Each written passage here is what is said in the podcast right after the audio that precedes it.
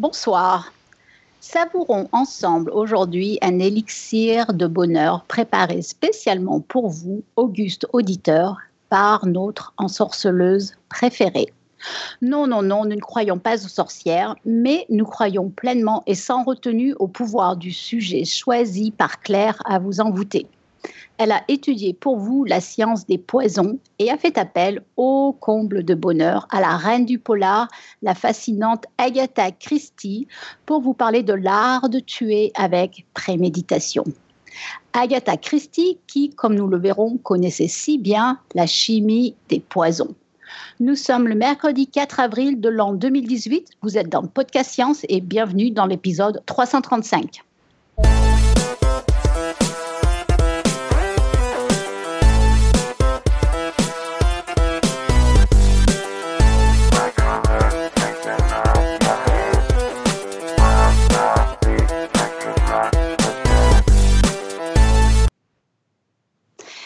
Bonsoir donc, et nous allons commencer comme d'habitude par notre tour de table. Sauf que Tup est en train de manger sa pizza, donc il ne pourra pas faire le tour de table. J'avais pas vu que tu avais changé les couleurs, j'avais regardé les couleurs avant que tu les changes. c'est ah, l'excuse. Ah, mais l'excuse, bravo. Donc, euh, autour de la table ce soir, nous avons Pascal à la technique depuis le nord-est de la France. Salut Pascal. Salut. Nous n'avons pas Robin depuis Paris, donc ne pas salut Robin. Nous avons Claire, par contre, depuis Paris. Heureusement qu'elle est là ce soir. Salut Claire. Salut. Nous avons Eléa depuis Strasbourg. Bonsoir tout le monde. Nous avons Irène depuis SB. Salut Irène. Bonsoir tout le monde. Euh, il me semble qu'il y a quelqu'un qui n'est pas dans le conducteur ou je rêve. Euh, ah oui, nous avons Johan. depuis la NASA. Salut Johan. Salut. Et nous avons moi-même depuis Barceline. Ah, les moqueurs ce soir, et eh ben, on commence très fort. voilà, donc au sommaire de l'émission, un sommaire très, très classique que va vous expliquer Eléa. Alors, euh, ce soir, notre délicieuse Claire va vous parler des poisons selon Agatha Christie et répondra ensuite à vos questions, chers auditeurs, que vous pouvez poser dans la chatroom avec le euh, @ps. Et puis, on aura dans le désordre plein d'annonces, euh, le quiz du mois, la citation de Claire et le pitch de la semaine prochaine. Voilà. Voilà, donc un format... avec le mot arrobas à vous, et Il fallait que je le précise. J'ai pollué votre cerveau à tous. eh ben, c'est une excellente transition, Claire. Voilà, va, viens nous polluer le cerveau. Va. Yay euh, Alors, je... je vous ouvre juste mon dossier quelque part sur l'ordinateur, voilà. Et je vais commencer par tousser, désolé. Voilà, comme ça c'est fait. Alors, chères auditrices et chers auditeurs, bien le bonsoir. Décidément, en ce moment, le poison, c'est le sujet à la mode dans le monde de la vulgarisation scientifique, je crois. Hein. Euh, après l'exposition Vénénum qui a eu lieu au musée des Confluences de Lyon, dont je vous ai un petit peu parlé sur Podcast Science dans l'émission Roulip 310, vous avez aussi le Palais de la Découverte qui va accueillir une exposition sur les poisons en octobre prochain. Et puis il y a également la méthode scientifique qui a fait des poisons son sujet d'émission le 15 mars, avec comme invité entre autres Eric euh, Birlouz, qui est auteur du livre Histoire des poisons, des empoisonnements et des empoisonneurs, qui est un des deux livres qui m'a bien bien servi pour la rédaction du dossier de ce soir. Et je vous ai mis direct en image euh, la couverture du livre pour la chatroom. Et puis dans les notes d'émission. Merci Pascal. Donc ce soir sur Podcast Science, je vous propose de parler Poison, je pense que vous l'aurez compris, mais également d'Agatha Marie Clarissa Miller. Le nom ne vous dit peut-être rien, c'est pas très étonnant parce qu'elle est bien plus connue sous le nom d'Agatha Christie, qui est surnommée également la reine du crime. C'est une auteure qui est incroyablement prolifique de romans policiers et son nom, il est aussi associé à ces deux célèbres détectives que vous connaissez peut-être également de nom, c'est Hercule Poirot et Miss Marple. Donc les romans policiers d'Agatha Christie, et je suis obligée de préciser policier parce qu'en fait, elle a aussi écrit quelques autres histoires, euh, quelques autres livres Agatha Christie, mais des histoires sentimentales et sous un autre pseudonyme, c'était alors Marie West Mascott. Donc les romans policiers d'Agatha Christie. Ils font d'elle l'auteur la plus vendue au monde selon le Guinness des records. Euh, seule la Bible, en fait, la dépasse en nombre d'exemplaires vendus. Et d'après l'index Translationium, elle est également et de très loin l'auteur la plus traduite dans le monde, devant Jules Verne et Shakespeare. D'ailleurs, moi, ça m'avait surpris cette histoire de Jules Verne. J'aurais ah, jamais mais moi, j'ai trouvé ça absolument dingue. C'est incroyable. Hein euh, du coup, je ne sais pas si tout le monde connaît déjà l'index Translationium qui est impossible à prononcer. Euh, moi, je connaissais pas, non plus. Bah ouais, c'est pour ça que je, précise parce que moi j'ai découvert en écrivant ce dossier. C'est un projet qui est géré par l'UNESCO et qui recense en fait depuis 1932 les traductions d'œuvres littéraires de par le monde. Et depuis 1979, bah, il est euh, fort heureusement informatisé. il recense l'ensemble de la littérature générale et aussi spécialisée mondiale. Et quand on regarde effectivement les stats, on voit qu'Agatha Christie, euh, alors elle est dans le top 50, c'est la numéro 1, et elle est loin, loin devant Jules Verne et Shakespeare. Ah. C'est quasiment le double, quoi. C'est fou, ça. Ouais, moi j'ai bien aimé voir quelques noms traîner, j'avoue, mm, dans mm. le top 50. Mais c'est vrai que j'aurais pas pensé que Jules Verne était là-haut. Hein non, je l'aime beaucoup. Euh, hein. Je, mais... je vais être honnête, il y a quelques autres petites surprises. Alors, la sixième, c'est Daniel Steele. Je ne sais pas si tout le monde connaît, mais euh, c'est une auteure de romans à loup de rose. Euh, ah bon? Que j'ai jamais lu. Mais... bon, voilà, moi, je suis méchante, mais bon, ça doit pas être. Disons que c'est pas le genre de roman qui m'attire particulièrement. Et elle fait aussi partie. Enfin, elle est dans le top 6, quoi. Devant d'autres grands noms, genre Stephen King et, et Alexandre Dumas et Conan Doyle, quoi les gens ont le droit d'aimer les histoires à l'eau de rose, tu sais. Je suis désolée, je me suis dit, ah, mais pourquoi tu dis toujours des trucs comme ça à l'antenne qui te rendent pas sympa? D'après ce, que je vois aussi, quand même, elle est productive quand même. Donc c'est vrai que si, chacun de ses romans est traduit une fois, euh, vu qu'elle en a écrit 45. Bah, c'est facile d'être productif quand tous tes romans c'est le même. Je me eh. Ah, merci à Tube d'être encore plus désagréable que moi. Quoi. Ça veut dire que Tube, t'es allé les lire ces romans alors, si je comprends bien. Non, même pas. J'ai découvert Agatha Christie il y, a, deux mois au cinéma avec le truc qui est sorti là, l'Orient Express. Film de l'Orient Express. C'est bien elle, hein. C'est bien elle que je sois pas vraiment ridicule. Oui, c'est elle. Bon, c'est bon alors. c'est une adaptation très très. Euh, bref, non mais c'est vachement bien, mais ils ont un peu, euh, enfin bref, ils ont changé plein de trucs ils ont changé le style de l'histoire, mais genre euh, Hercule Poirot, c'est censé être le personnage qui est un gros bonhomme bedonnant, euh, qui bouge jamais son, son troufion et, et qui est un peu misogyne. Et là, il se bat, il fait des trucs de. Il est vachement beau et dans le film, ouais. On a juste la chatroom qui nous fait remarquer que dans ton classement en 7 il y a Lénine aussi. un autre style. Vous remarquerez que j'avais oublié de citer celui-ci, hein, bien volontairement.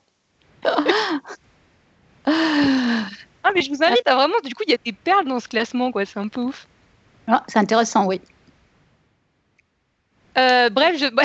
on continue.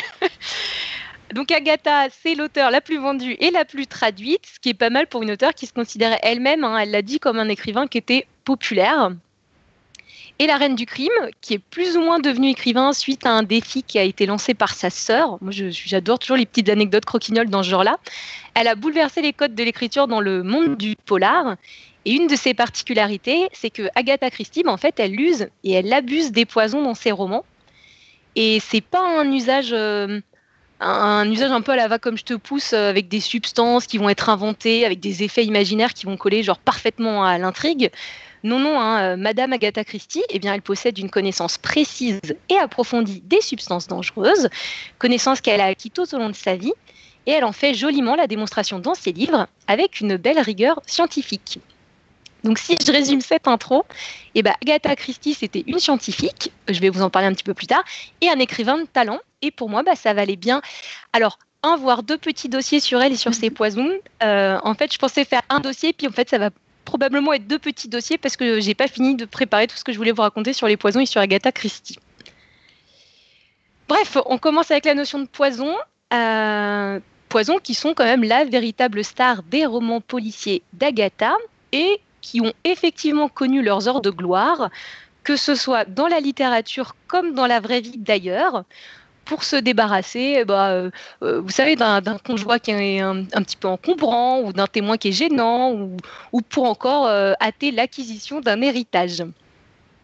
Et si dans l'inconscient collectif, le mot poison, euh, je pense que je dis pas d'erreur en vous disant qu'il renvoie presque infailliblement à une substance qu'on administre à quelqu'un pour le tuer, bah, la réalité, elle est un soupçon plus complexe que cela. Elle est plus complexe devant les tribunaux, mais bon, dans les faits, c'est quand même pour tuer des gens, non Il va pas devant les tribunaux, figure-toi. Enfin, pour moi, j'ai trouvé ça un petit peu plus complexe parce que moi, ma grosse lubie à chaque fois que je commence à créer des, dossiers, à bosser sur un sujet, euh, comme je veux être sûre d'employer le mot juste, je commence toujours par creuser un petit peu du côté de l'étymologie. Et donc, je suis allée regarder les définitions qui sont données aujourd'hui du mot poison. Et le Larousse, il définit le poison comme une substance qui, introduite dans l'organisme à dose suffisante, détruit ou altère les fonctions vitales. Donc aujourd'hui, on appelle ainsi poison toute substance qui, ouais, je me répète, lorsqu'elle est introduite à dose suffisante, occasionne chez des organismes vivants des lésions, des maladies ou la mort. C'est quoi ce truc? C'était moi, c'est du coup tout est du poison en fait. Quoi. Eh bah, bon monsieur, arrête de spoiler le dossier. Désolé. enfin, non, bon, on en reviendra plus tard. Bref, la substance à dose suffisante va occasionner chez des organismes vivants des lésions, des maladies ou la mort et en interférant sur le métabolisme. Formulé encore autrement, tel que moi je comprends cette définition, et pour rebondir sur ce que tu viens de dire, le poison va utiliser ce mot-là pour qualifier une substance toxique qui va être étrangère à l'organisme et qui, lorsqu'elle est introduite dans ce dernier, eh ben, va perturber de façon néfaste les réactions chimiques qui se déroulent au sein d'un être vivant. Alors, est-ce que tout peut être qualifié de poison? Eh ben, euh, moi, j'avoue que je me suis posé du coup pas mal de questions sur ce qu'on pouvait appeler empoisonnement ou non. Et, euh, ben, sur Wikipédia, par exemple, on vous donne quelques exemples. Alors, a priori, un caillot ou une bulle d'air dans le sang, ça ne répond pas à la définition d'un empoisonnement. Parce que ce ne sont pas des substances étrangères à l'organisme qu'on va venir introduire dans l'organisme. Mais même si, on est en train de, même si on est en train de mettre de l'air dans le sang des gens euh, volontairement pour les, pour les tuer. Bah, Tel que moi je comprends la définition qui est que le poison c'est une substance qui est étrangère à l'organisme, pour moi ça colle pas à la définition du poison du coup. C'est vrai que c'est un peu borderline, quoi. Hein, le, bah, comme euh, d'habitude, en fait, dès que tu fais un petit peu de science, les définitions, elles sont toujours un peu borderline, je trouve. Ouais. Mm, tu sais mm, qu'il y a mm. plein de vocabulaire qu'on utilise comme ça dans le langage courant et on se dit, oh, c'est c'est rigoureux scientifiquement. Et puis en fait, quand tu creuses un peu la question, personne ne sait exactement ce qui peut être qualifié de ce mot-là ou pas. Ouais. Ouais. Ah, du coup, on annule le dossier ou on continue? Parce qu'on pas au clair sur,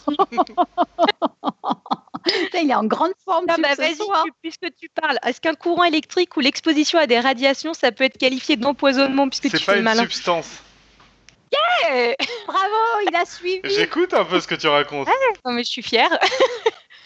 Alors, moi, je préciserais quand même que tu as raison. Hein, non, mais d'ailleurs, quand tu as dit ça, en fait, ça m'a fait penser à un truc, plus... et c'est pour ça que je m'étais préparé un peu à la question mentalement. C'est que je me suis dit, ah, du coup, les parasites, ça colle pas parce que c'est pas une substance, c'est un truc vivant, quoi. Et eh bah, exactement. Une substance alors. Excusez-moi, c'est ma première intervention, mais si on parle de problème de définition. Est-ce que les radiations, ça compte comme un empoisonnement? Ah non mais stop, laissez-moi avancer, je vous donne les réponses. Attends, quand t'as des ah, questions de la NASA, tu réponds, tu fais pas de pause. non mais Johan n'est plus dictateur dans cette émission, je ne réponds plus hein, pour, à son autorité, moi je n'écoute que Irène. Oh merci, merci, je suis flattée. Irène, tu veux bien lui poser la question sur les radiations Non, c'était quoi la question, Joanne Est-ce que les radiations, du coup, c'est un empoisonnement? Alors, ça dépend comment elles vont pénétrer ton organisme. Si c'est une exposition à des radiations, non. Par contre, si euh, on t'introduit dans le corps une substance radioactive, alors oui, ça répond à la définition d'un empoisonnement. Et il y a un cas euh, qui est récent et qui est assez connu. Euh, c'est celui, alors j'ai horreur des noms étrangers. Hein. Moi, à chaque fois, c'est ma, ma hantise sur cette émission. Il s'appelle Alexander Litvinenko. C'était un. Ouais, c'est bon, on s'en sort. C'était un agent secret qui travaillait euh, pour la Russie ou qui avait retourné sa veste pour l'Angleterre. Je crois qu'on ne sait pas trop. Il a été empoisonné en 2006 par un thé qui contenait du polonium 210, une matière qui est hautement radioactive. Ouais, ça a été euh, vraiment la une des journaux. Hein. C'était euh, spectaculaire. Hein. Et ce qui est intéressant, c'est que ça mettait en lumière, je trouve que les poisons, l'impression que ça, ça apparaît, enfin, ça appartient complètement à l'ancien temps, qu'on n'utilise plus de poison, que ça y est, l'assassinat au poison, ça se fait plus. En fait, ça se fait toujours, c'est juste la nature des poisons utilisés qui a bah, changé avec le qui plus est dans le genre actualité. Il n'y en a pas eu un très très récemment euh, soupçonné avec un russe Si, si, si, si, si, si. si, si, je suis en plein dans le thème en ce moment avec les poisons. Hein. Je, te rappelle que moi j'ai toujours un timing idéal pour mes dossiers. On rappellera ouais, et les elfettes. Ah, juste oh, sur ton histoire Poutine pour le prochain dossier. Ah, vous êtes deux à parler en même temps. Il disait que tu pourrais inviter Poutine, Poutine, pour ton prochain dossier.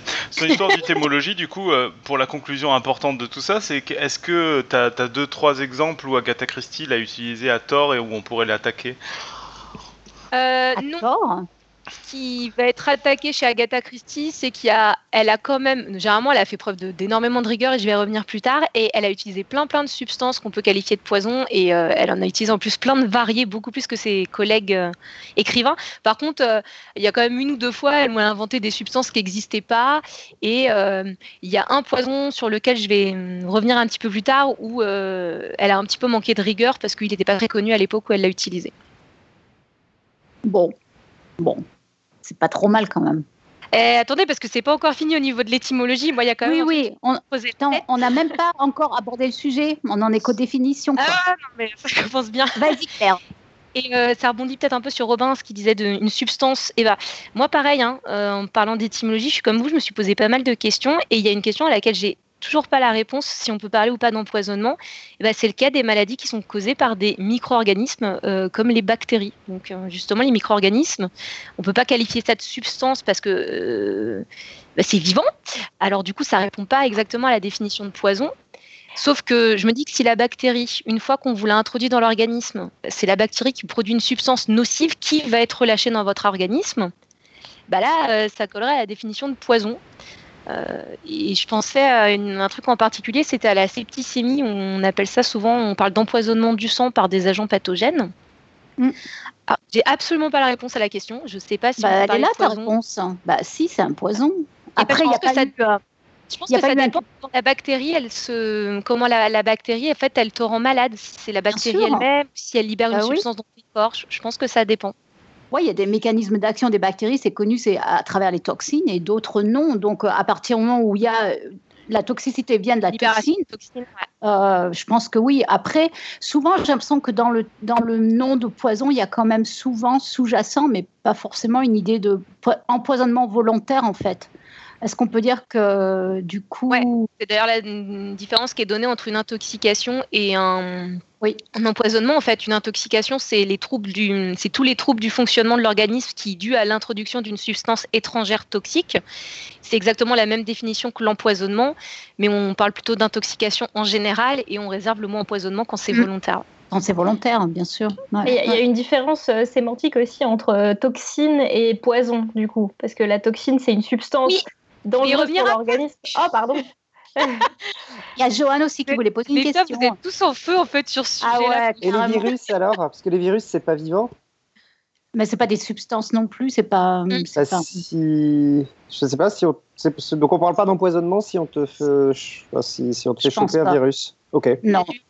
en cherchant Genre un collègue qui t'éternue au visage, quoi. C'est une infection, mais c'est pas un. Empoisonneur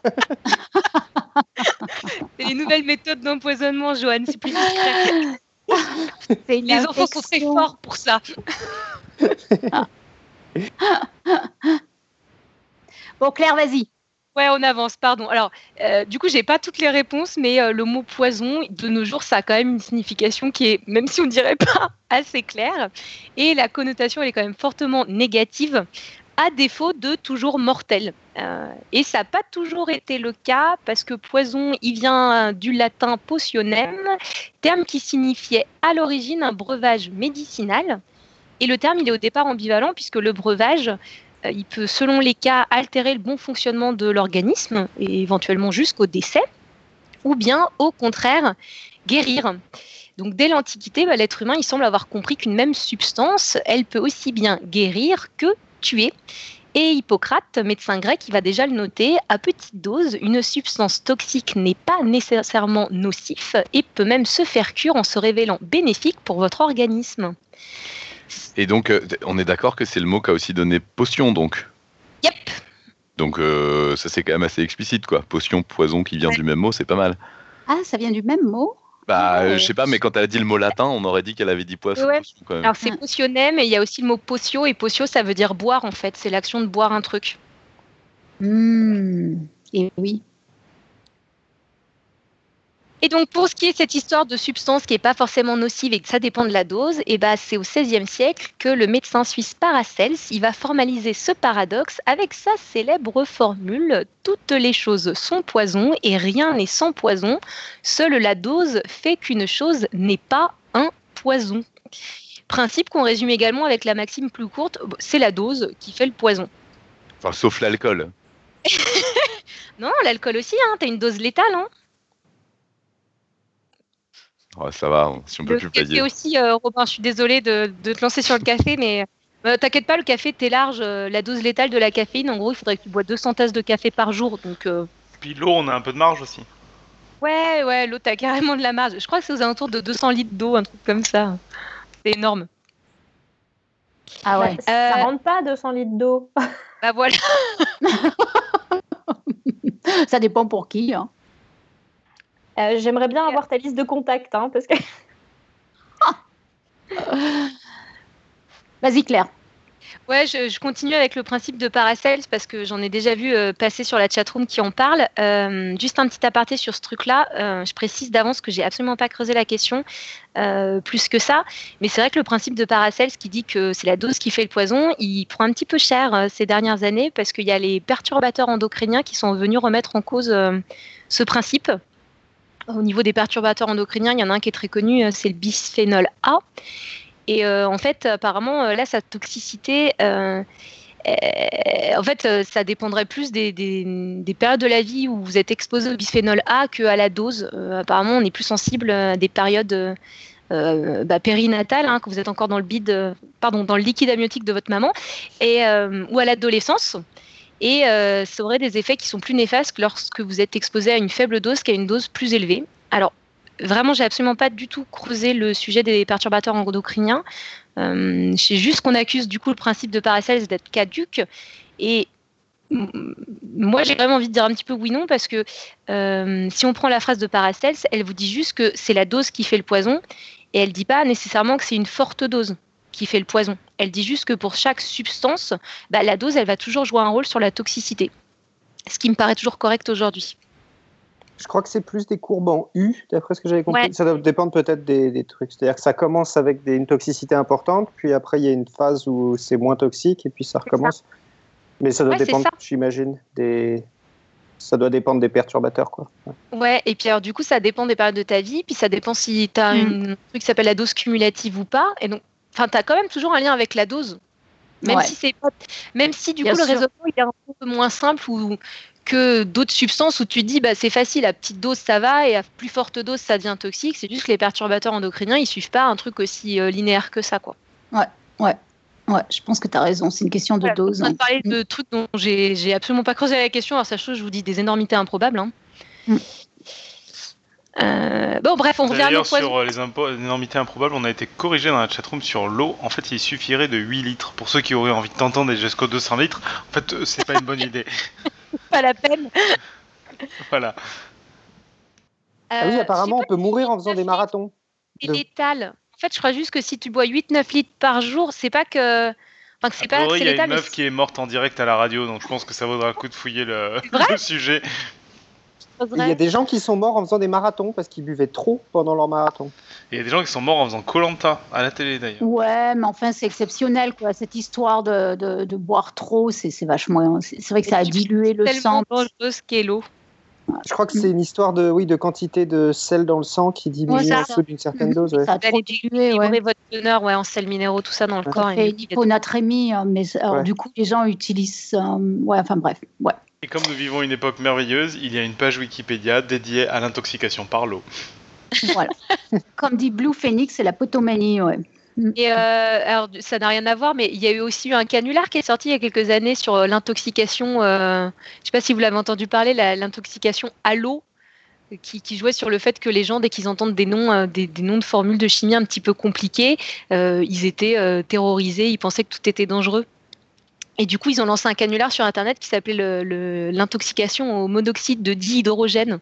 donc l'intoxication H2O à l'eau quoi. Et il y a plein de gens qui ont dit là-dessus en disant waouh monoxyde de dihydrogène, c'est quoi ce truc, c'est hyper dangereux, on n'en consomme pas tout le temps, on n'est pas au courant.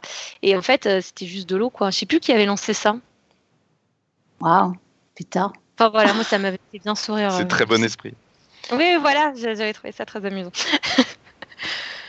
Parce que voilà, je suis, je suis méchante, je suis cruelle. Enfin bref. Euh, on revient au poison ou je continue à. Oui, oui, oui. Allons-y, allons-y. Euh, je vous redonne la définition une petite dernière fois.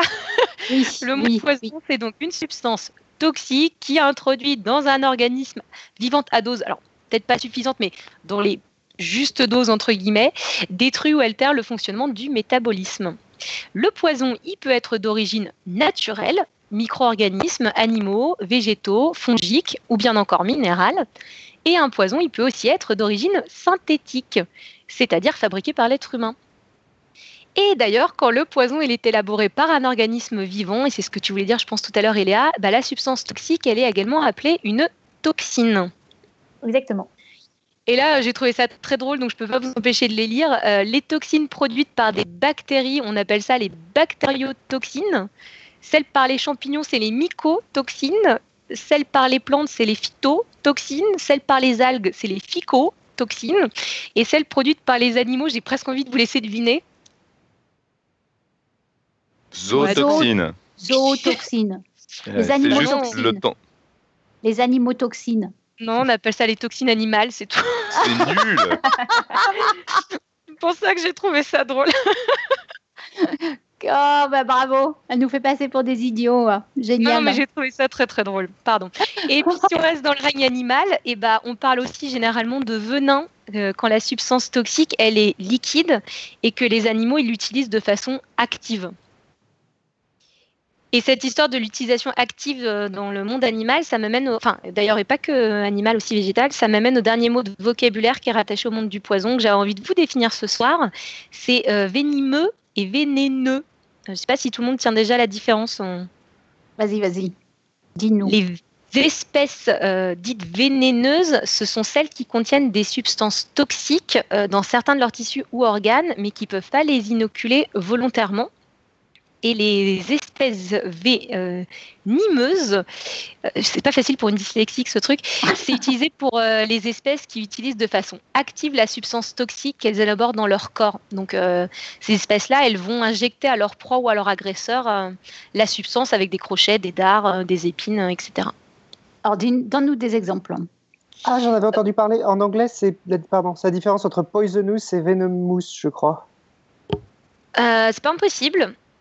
Je t'avais entendu mm. parler en anglais, mais je ne savais pas qu'il y avait aussi une différence en français aussi. Voilà. J'avoue que j'ai pas creusé l'étymologie en anglais non plus, Joanne. j'ai des limites. Donc vénéneux, ça peut être par exemple les, je sais pas moi, les, champignons. Venimeux, c'est. Vénéneux, as des plantes, tu as aussi des petites grenouilles qui sécrètent au niveau de leur peau, des grenouilles qui sont hyper euh, vénéneuses, qui vont sécréter au niveau de leur peau des, hum, bah, des substances toxiques. Par contre, elles peuvent pas l'inoculer volontairement. Et mm. euh, par contre, c'était utilisé ça. À un moment, ils frottaient euh, les petites grenouilles euh, à une époque, et puis dans des, dans des tribus, ils frottent encore les, les pointes de leurs flèches. enfin, ils frottent la grenouille contre la pointe de leur flèche pour imprégner les pointes de flèche des substances toxiques pour pouvoir chasser. Waouh! Et puis, bah, les espèces venimeuses, bah, vous avez par exemple des serpents. Serpents, les, les. Comment on dit en français? Araignées. Les araignées. Ouais, je pensais aux méduses de mer. Euh, euh, je, ne sais pas comment fonctionnent les méduses. Elles injectent euh, leur.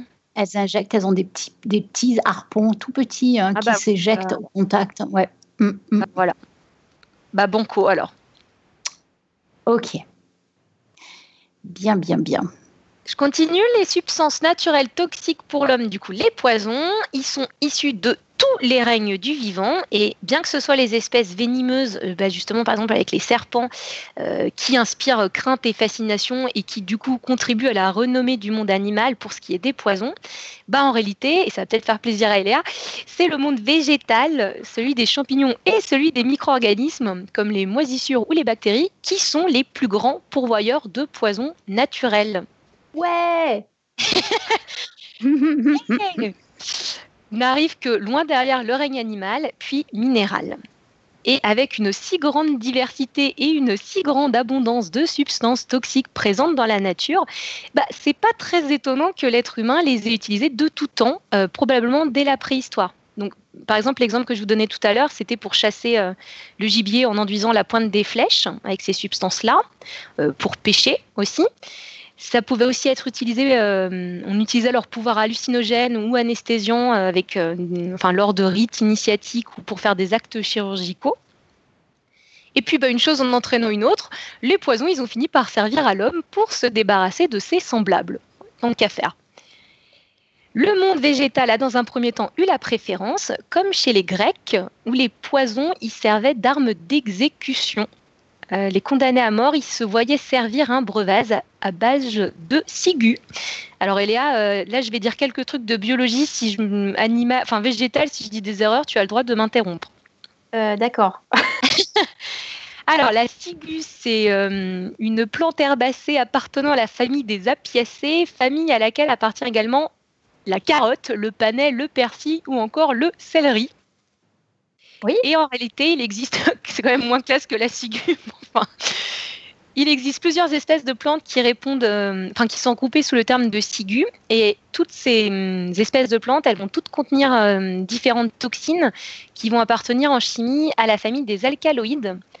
Alors, les alcaloïdes, ce sont des molécules à base azotée, le plus souvent hétérocycliques. Alors, les mots barbares, je les explique. Ça veut dire que dans votre molécule, vous avez des cycles, un ou plusieurs cycles, avec des atomes différents. Euh, dans les alcaloïdes, ça va être des atomes carbone et azote. Et ce sont des molécules qui sont généralement à forte toxicité.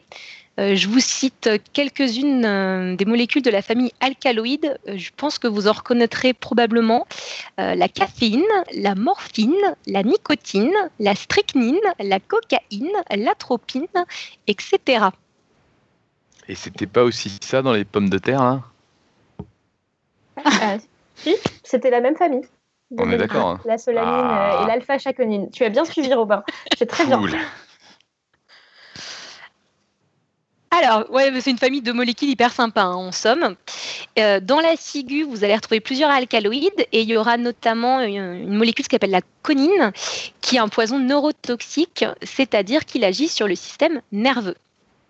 Et un exemple de condamné à mort célèbre chez les Grecs via le breuvage à la ciguë, bah c'est Socrate, euh, philosophe, qui a été condamné pour son impiété. Ouais. Agatha Christie, de son côté, elle va utiliser la ciguë dans un seul de ses romans, euh, le roman Saint Petit Cochon, qui est paru en 1942.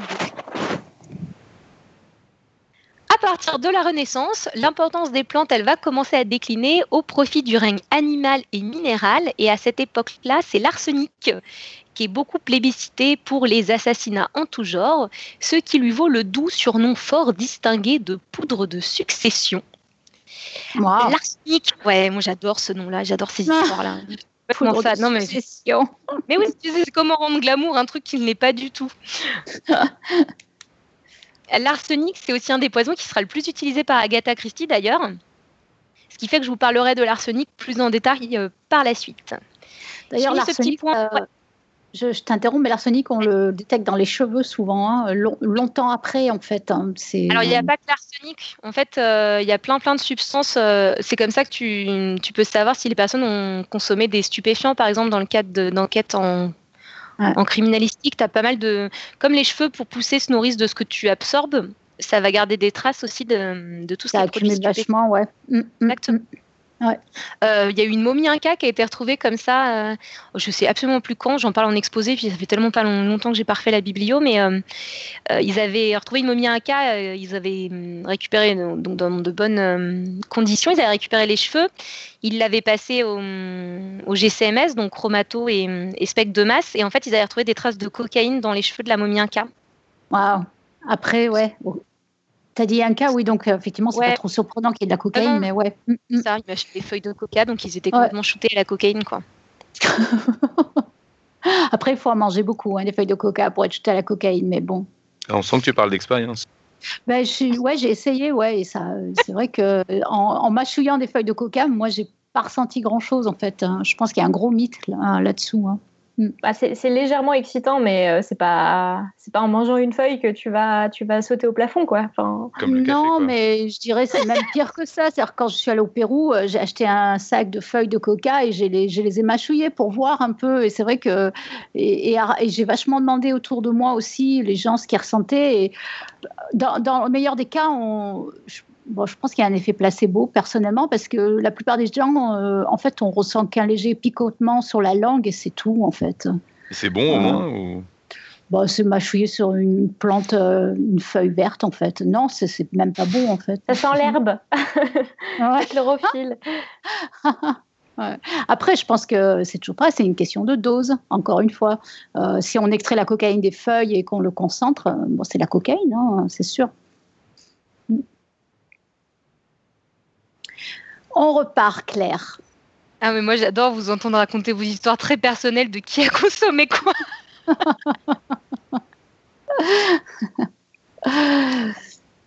Euh, Alors. Ah si, oui, je voulais finir le petit point historique sur les poisons, vous disant que le XXe siècle, de son côté, lui, ça a plutôt été l'utilisation bah, justement de toxines bactériennes et puis bah, aussi l'apparition de poisons de synthèse euh, qui, sont, qui ont été utilisés comme armes de guerre. Et maintenant que ce petit point historique il est fait, bah, ce que je vous propose, c'est de revenir à l'utilisation des poisons comme arme de prédilection pour les assassinats, parce que c'est quand même le sujet qui nous intéresse ce soir. Et faut reconnaître que pour ça, ils possèdent des avantages certains.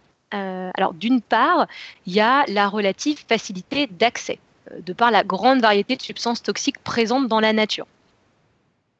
D'autre part, il y a aussi la relative facilité d'utilisation. Pour ce qui est de l'administrer à votre victime potentielle, un poison peut en effet être introduit dans son corps de plein de manières différentes, par ingestion, par inhalation, par la peau, alors soit directement ou alors via une plaie ou une coupure, par injection dans les veines ou même encore via les yeux, ce que je trouve un peu dégueu. Les yeux? Euh, Ah bon? Ouais. Bah, c'est pas un truc euh, connu ça de euh, un truc qui servait de maquillage là parce que ça, ça agrandit les pupilles et que quand même faut pas en abuser. C'est pas la belladone, un truc comme ça qui fait ça euh, Oui, la, la belladone euh, dilate les pupilles, a pour effet de dilater les pupilles, ouais.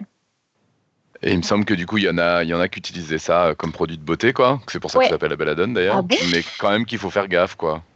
Oui, effectivement. Euh, alors, euh, ça, change le rythme cardiaque, la, la belladone, il me semble, si je me souviens bien. Et euh, effectivement, c'était utilisé comme cosmétique parce que, parce que les femmes étaient plus séduisantes avec des pupilles dilatées et elles se mettaient des gouttes dans les yeux de, de belladone. Ah ouais? Mais j'avais jamais entendu dire ça, c'est fou ça. Ça rend plus belle. Hein. Et le, ouais, le mot belladone, d'ailleurs, ça vient de l'italien belladonna qui veut dire belle dame, c'est ça? C'est ça. J'ai lu ça dans un bouquin. Ah, qu'est-ce qu'on ferait pas pour être beau? Hum, hum, hum. C'est con, hein Enfin, pour être belle, hein, parce que les mecs qui s'en foutent, ils sont moches et ça leur va très bien. Oh, ah, mais ça, c'est pas vrai. Alors, ça, c'est pas vrai. Non, je, parle. Attention, Irène, je, parle de, l'état d'esprit euh, général. Eh ben, c'est à discuter dans une autre ouais, C'est ça. Je vous coupe maintenant avant que ça, ça dégénère. dégénère. Euh, alors, du coup, je reviens. Euh, pourquoi le poison, ça peut être sympa? Euh, Relative facilité d'accès, enfin, comme arme pour les assassinats. Hein. D'une part, relative facilité d'accès, d'autre part, relative facilité d'utilisation. Je rajoute un dernier point à cela c'est que pendant longtemps, eh ben, le poison, ça a également été quand même la parfaite arme de crime indétectable. Si je prends l'époque d'Agatha Christie, donc dans les années 1920-1930, la toxicologie médico-légale, qui est née dans les années 1850 euh, euh, sous l'influence d'un espagnol et français d'adoption qui s'appelle euh, alors Mathieu Joseph Bonaventure Orfila, bah, elle en était encore qu'à ses balbutiements cette science-là. Mathieu Orfila, c'est un passionné de chimie, qui était docteur en médecine, et il va se passionner pour le, diagnostic des empoisonnements. Alors ce qu'il va faire, c'est qu'il va répertorier tous les poisons connus à son époque, il va observer leurs effets, et pour ça, euh, vive l'expérimentation animale. Il va les recenser et il va publier en 1813 un ouvrage en deux volumes intitulé Traité des poisons, qui est toujours une référence aujourd'hui et qui va être le point de départ d'une nouvelle discipline, donc la toxicologie. Et c'est aussi Mathieu Orfila qui va publier en 1830 un autre ouvrage intitulé Traité de médecine légale, qui posera les bases d'un protocole à suivre pour les autopsies, donnant ainsi naissance à la médecine légale. Le mec devait être génial. Bah oui, bah oui. Je trouve ça trop intéressant à chaque fois. Les débuts de la criminalistique, ça me fascine. le mec, il a quand même donné les bases de deux sciences à lui, enfin deux nouvelles disciplines à lui tout seul. Quoi. Enfin, non pas lui énorme. d'autres avoir bossé derrière, surtout au niveau de la médecine légale, mais euh, bref. Mm, mm, mm. Bah, à l'époque du coup des romans d'Agatha, les, donc les années 1920 en gros, euh, bah, les autopsies et la détection des substances toxiques, elles sont pas encore euh, tout à fait monnaie courante. Et les assassinats par empoisonnement, ils peuvent donc encore facilement passer pour des décès naturels. Et pas belle la vie. On a un dessin de Pouillot qui dit euh, une, une, nouvelle enquête d'Hercule Poirot sur les poisons. Le coupable est le docteur Ladose. Quoi? C'est Ladose qui fait le poison. yes, yo. Oh, il est génial ton dessin. Ouais, absolument génial. Ah, comme d'habitude, mais ouais. Ouais, moi j'avoue, j'étais trop contente de savoir qu'il y avait Puyo ce soir. en plus, l'illustration, elle est géniale, hein, avec la fumée noire hein, qui sort de la bouteille. T'as super bien réussi, Hercule Poirot, le bide, la moustache, tout y est. Excellent. Euh, du coup, quand même, être expert en poison, j'ai beau dire que c'est une relative facilité d'utilisation, euh, on va être sincère, ça ne s'improvise pas non plus. Euh, les substances toxiques, elles ne sont en réalité évidemment pas si simples à manipuler. Et l'apprenti assassin, eh ben, il devra maîtriser bon nombre de notions théoriques et avoir des compétences pratiques. si on revient sur le mode d'exposition, donc la manière dont vous allez l'administrer à votre potentielle victime, eh ben, c'est un facteur essentiel à maîtriser parce que c'est du mode d'administration que peut dépendre en partie, voire en totalité, la rapidité d'action du poison, sa toxicité et donc ses conséquences sur la santé. Et ce point-là, j'ai choisi de vous l'illustrer, euh, donc l'importance du mode d'administration avec un poison qui s'appelle la ricine, qui est utilisé par Agatha Christie pour tuer quatre personnes dans une nouvelle intitulée La Maison des Morts, qui est parue en 1929 dans le recueil Le crime est notre affaire. La ricine y est servie dans des sandwichs aux figues à l'heure du thé. C'est très british, tout ça, j'adore. Et à l'époque d'Agatha Christie, bah, la ricine, elle n'avait pas la notoriété qu'elle a aujourd'hui comme poison parce qu'elle n'avait encore jamais servi à un meurtre. Ce qui explique peut-être pourquoi Agatha, eh ben, elle va l'utiliser de façon pas très rigoureuse, euh, moins rigoureuse que ses autres poisons. C'est ce que on disait avec Tup au début du dossier. Aujourd'hui, la ricine, c'est un poison qui est plutôt connu euh, surtout depuis 1978, date à laquelle la ricine a servi à un meurtre par empoisonnement qui a été très médiatisé et qu'on a surnommé l'affaire du parapluie bulgare. Euh, je ne sais pas si vous l'avez suivi cette affaire-là, si vous la connaissez. C'était, euh, alors pareil, encore un nom étranger, je suis désolée, Georgi Ivanov Markov, un dissident bulgare, journaliste, romancier et auteur de pièces de théâtre, qui avait fui à Londres le régime communiste de son pays. Il a été empoisonné avec de la ricine, qui lui a été administrée via un parapluie alors en fait, un parapluie un peu particulier. Euh, je vous ai mis une image pour la chatroom et pour euh, les notes d'émission. Euh, c'est un schéma du parapluie que j'ai trouvé sur le net. En fait, Markov, il a été heurté par un parapluie alors qu'il attendait son bus.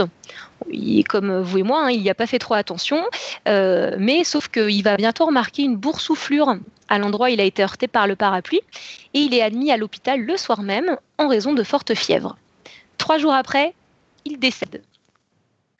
En fait, via le. Ouais, non, mais ça va vite. Hein. Ouais, c'est fou ça. Mm. Et en fait, le parapluie, quand je dis que c'est pas vraiment un parapluie, c'est que c'était un agent secret bulgare euh, euh, qui est venu heurter avec euh, donc le parapluie à l'arrêt de bus. Et en fait, quand on regarde le parapluie, c'est un montage avec avec en gros une sorte de gâchette, un déclencheur. Vous avez un ressort, euh, il y a un tube, hein, une soupape, et puis bah, en fait, euh, quand vous appuyez sur la détente, un peu comme dans une arme à feu, pouf, ça vient lancer, euh, ça vient éjecter une petite capsule dans la jambe. C'est comme du James Bond, quoi. Exactement. Non, mais ça vaut, ça vaut du ah James Bond. Hein. ouais. Et en fait, la capsule, elle contenait de la ricine, et euh, la capsule, elle était, alors c'était une capsule euh, fermée, hein, solide, mais elle était pourvue de deux petits trous qui était obturée par une sorte de pâte. Et la pâte, elle fond à 37 degrés Celsius. Donc, une fois dans le corps humain, bah, la pâte, elle a fondu. La ricine, elle est libérée de la capsule. Et zou, bah, vous vous retrouvez empoisonné à la ricine. Ah ouais, c'était vachement chiadé comme. Ah, comme ah, mais c'est incroyable. Ils sont allés jusque-là. Hein. Parce que moi, j'aurais pensé que le, parapluie, c'était une sorte de seringue finalement qu'il avait. Euh, mais non, c'est bien plus chiadé que ça en fait. Bah alors, le parapluie, c'est une sorte de grosse, grosse seringue. Et puis après, la capsule en elle-même, elle a été conçue euh, hyper. Euh, oh la ricine, comme ça, elle est libérée dans, la, dans le corps, juste dans le mm. corps. Et, et d'ailleurs, il y, y, a un autre type qui avait été empoisonné avec le parapluie bulgare quelques jours avant, je crois, ou une semaine avant. Et euh, il n'en est pas mort, lui, parce que euh, il a été piqué au niveau du dos, je crois, à travers ses vêtements. Et en fait, euh, dans les deux petits trous là qui étaient obturés par la pâte, bah, il y a un des, a, la pâte, elle n'a pas bien fondu. Et donc, du coup, toute la ricine s'est pas libérée dans son corps. Et lui, il a juste été bien, bien malade, mais il n'en est pas mort. Et quand, euh, et ben, quand Markov a été euh, tué euh, via le, parapluie, bah, ce mec-là, il, il, bah, il, est retourné voir les autorités. On lui a extrait la petite capsule de ricine. Et c'est là qu'il a su qu'on ben, avait essayé de le tuer aussi. quoi. Incroyable. Hein. C'est quand même incroyable. Hein. Elle faisait. Tu connais la taille de la capsule? Ça me fascine moi ce truc. Alors c'était tout tout petit, je dois l'avoir. Euh, alors où est-ce que je les avais notés ces infos-là oh, euh, De mémoire, hein, te, te casse pas la tête. Hein, ah, euh, C'est tout petit parce que les quantités de ricine, il faut, il faut, il faut, il faut un. Alors j'allais y venir plus tard, mais en gros la ricine sous la peau, il te faut un ou deux milligrammes pour pour tuer quelqu'un. Mmh, mmh, mmh toute, toute, toute petite. Euh, bah, je, dois l'avoir euh, qui traîne par là, l'info de la taille de la, de la capsule, parce que j'étais comme toi, j'étais en train de me demander quelle taille ça pouvait faire. Oui, pour traverser comme ça euh, facilement la, peau, ça doit être du.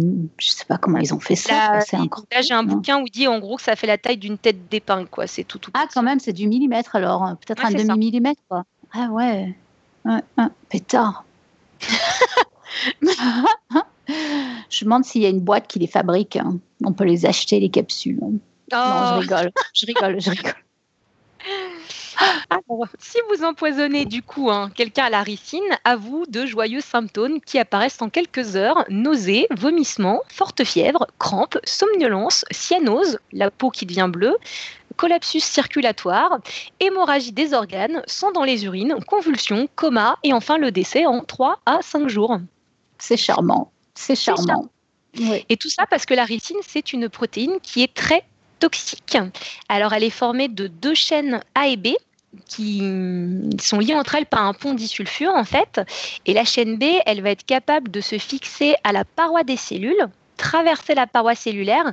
Et une fois que la ricine elle a pénétré dans la cellule, bah, les deux chaînes A et B, elles se séparent, pouf, et la chaîne A, elle va aller attaquer et rendre inactifs les ribosomes dont le rôle, eh ben, c'est la synthèse des protéines. Or, ce sont les protéines qui, en assurant une multitude de fonctions au sein de la cellule, permettent le maintien de son métabolisme. Donc, si suffisamment de ribosomes sont inactivés, la cellule meurt.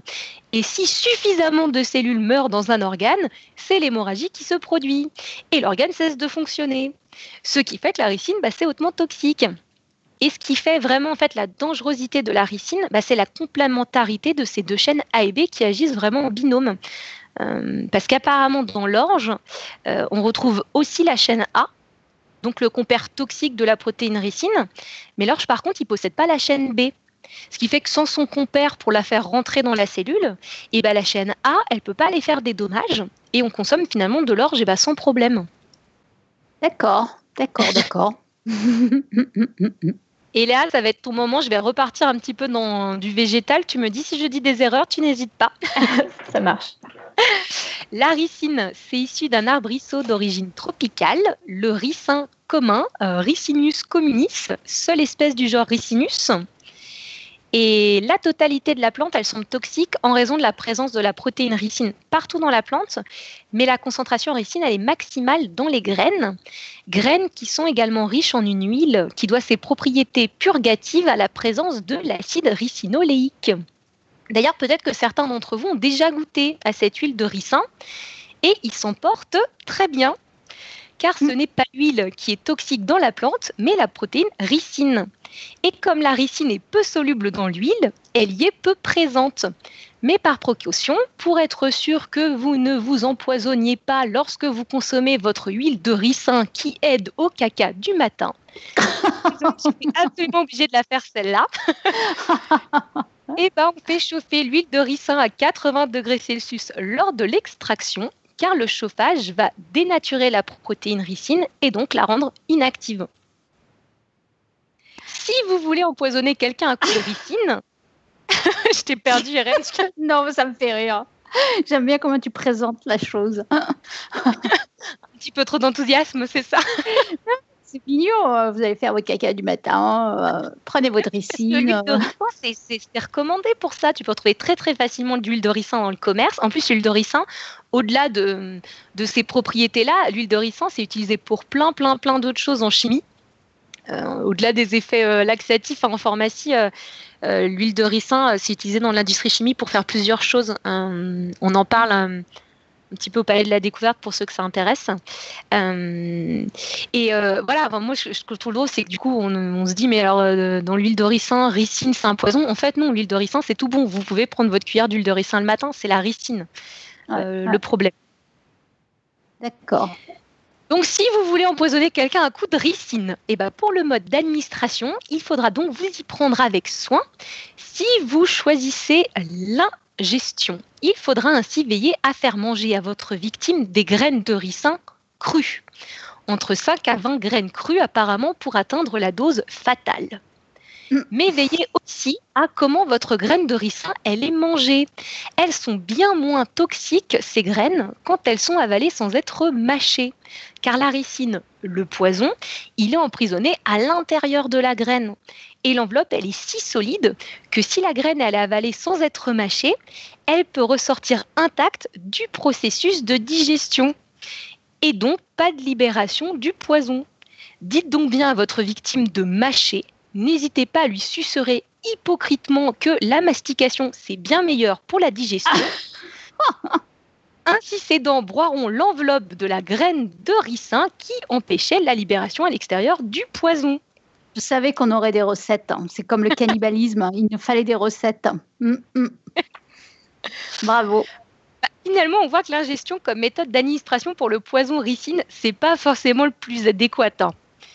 Il faudrait faire ingérer en gros 100 mg de ricine à votre victime, car en plus, l'appareil gastro-intestinal, il va avoir une tendance à traiter la ricine comme, euh, comme n'importe quelle autre protéine et à la décomposer en acide aminé, donc l'inactiver. Donc moi, je vous propose plutôt hein, de choisir comme mode d'administration l'injection sous la peau, bien plus mortelle comme on l'a vu avec les parapluies bulgares, hein, puisqu'environ 1 mg de ricine est suffisante pour tuer un homme adulte. J'espère quand même que personne à la NASA n'est en train de nous écouter en ce moment. tu sais que j'ai eu quelques, quand même quelques doutes avant d'écrire ce dossier, puis je me suis dit genre. Oh,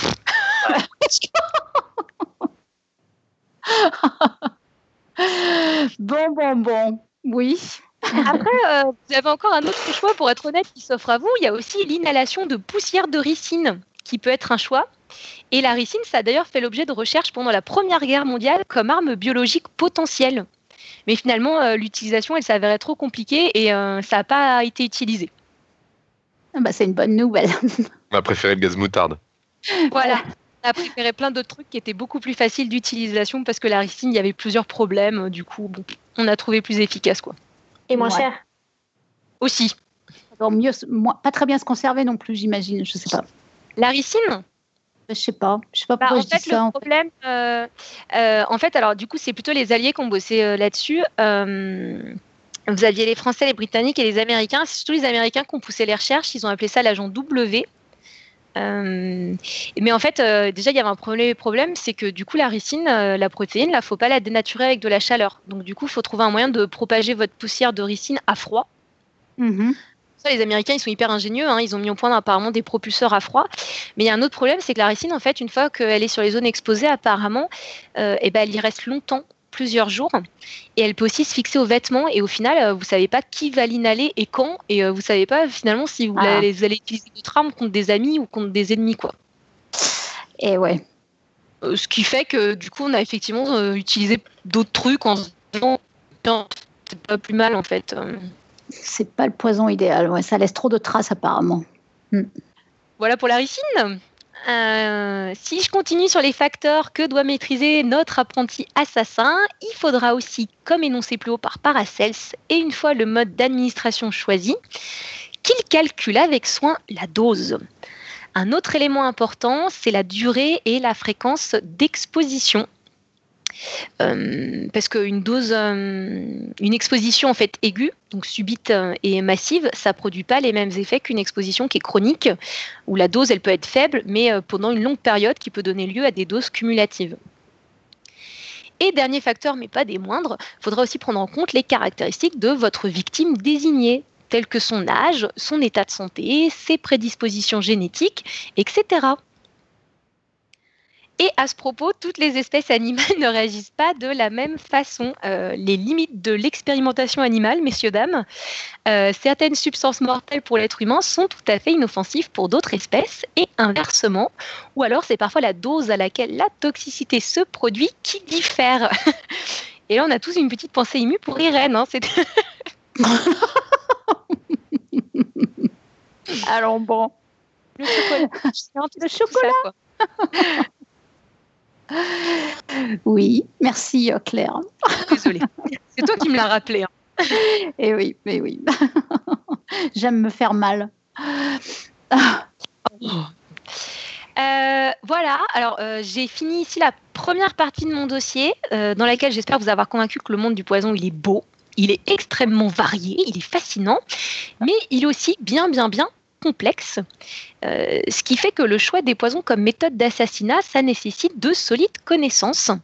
Et c'est là ce qui va différencier Agatha Christie de la majorité de ses collègues contemporains écrivains policiers. Puisque donc, je le redis, mais parce que c'est incroyable, c'est une auteure qui était incroyablement prolifique. Elle a écrit 66 romans policiers, elle a écrit à peu près 150 nouvelles qui ont été publiées dans une quinzaine de recueils, et ça, c'est que pour le policier, parce qu'elle a écrit d'autres choses, des romans sentimentaux, des pièces de théâtre, et j'en passe. Euh, autant vous dire que euh, dans une bibliothèque, ça prend un tout petit peu de place, et là, c'était juste pour, euh, pour la blagounette. J'ai profité d'une visite chez mes parents le, le week-end dernier pour Pâques pour récupérer mes chocolats de Pâques et puis pour vous prendre une photo de ma chambre de, de chez mon papa où j'ai les bouquins d'Agatha Christie. Donc pas de commentaires sur les peluches hein, sur la photo. C'est ma chambre. Et la grenouille Il y a une grenouille. Voilà. c'est pas une grenouille, c'est Pascal dans, dans, dans Réponse le, le, Disney, mais je, je m'égare. Euh, non, ce qui est intéressant, c'est que là, je, les ai, je les ai presque tous, mais je les ai pas tous encore. Je crois qu'il m'en manque 5 ou 6 des romans d'Agatha Christie. Et euh, quand vous les mettez côte à côte, tous ces bouquins, bah, ça fait 1m62 long quand même. Après, ça dépend de la, taille de, la police, mais bon. On est d'accord. mais ouais, c'est impressionnant. Hein. Incroyable. Hein. oh, il y a le Gigi qui dit que sa maman a la même collection de l'intégrale des Agatha Christie. Oh. c'est pas une couleur. Hein. Les couleurs, elles ont un code ou qu'est-ce que ça veut dire Non, hein pas du tout. Non, d'accord. Eh ben.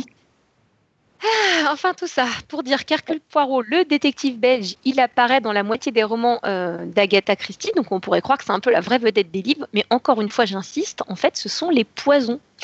Euh, bien plus que ses confrères, Agatha, elle s'en sert dans la majorité de ses intrigues. On va retrouver ainsi des substances dangereuses dans environ 40 de ses romans policiers et dans un très grand nombre de nouvelles. Ah, d'accord. 40 sur 66 livres, c'est plus de la moitié où son arme mm. d'assassinat, c'est des poisons, quoi. Ah oui, j'avais pas du tout. Euh, ouais. J'avais Alors qu'à l'époque, euh, ce qui était beaucoup plus à la mode, c'était les armes à feu, hein, clairement.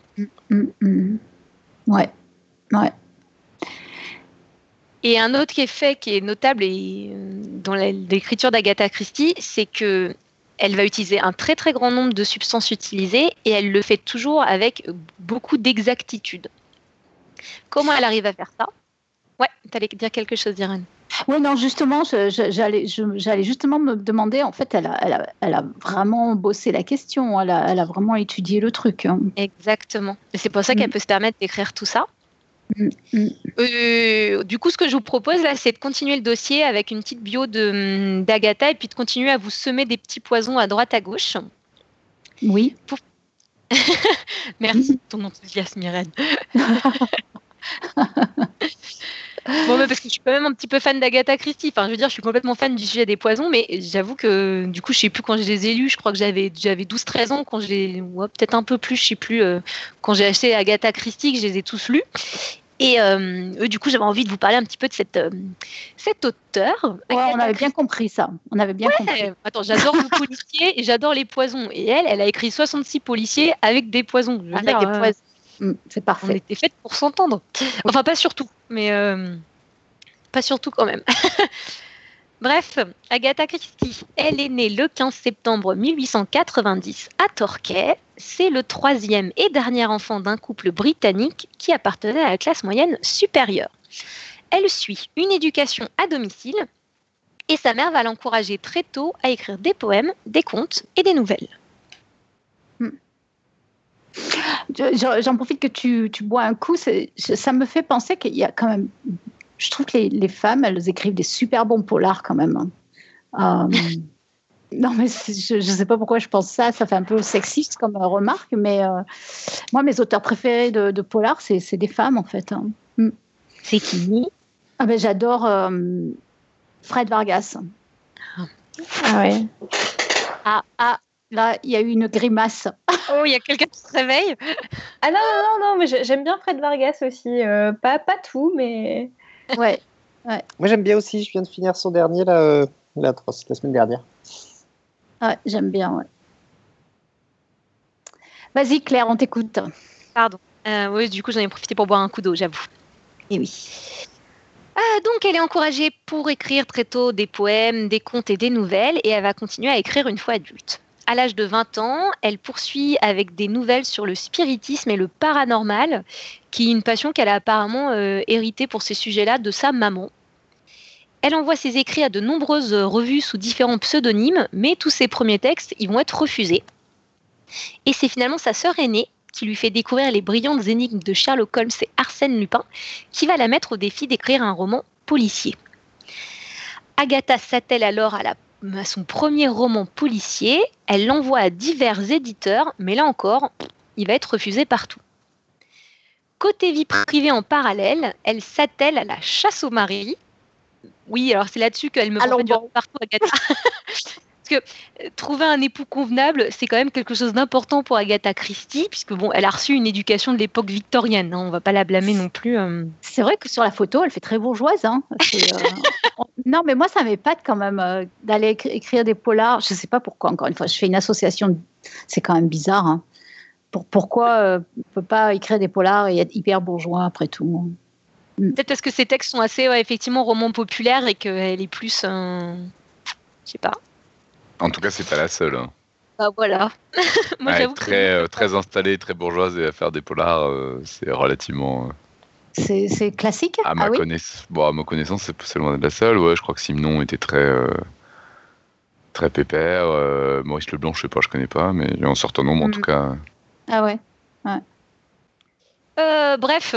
Donc elle va chasser le mari. Elle va chasser le mari, Madame Agatha Christie, et elle rencontre en 1912 au cours d'un bal le sous-officier Archibald Christie, séduisant aviateur apparemment. Il tombe amoureux et comme le fiancé il est sur le point d'être appelé pour la Première Guerre mondiale, eh ben elle l'épouse le jour de Noël en 1914 et elle va conserver à partir de, bah, de cette date-là le patronyme de Christie comme nom de plume. Et puis elle donne aussi naissance à une fille unique, Rosaline, en août 1919.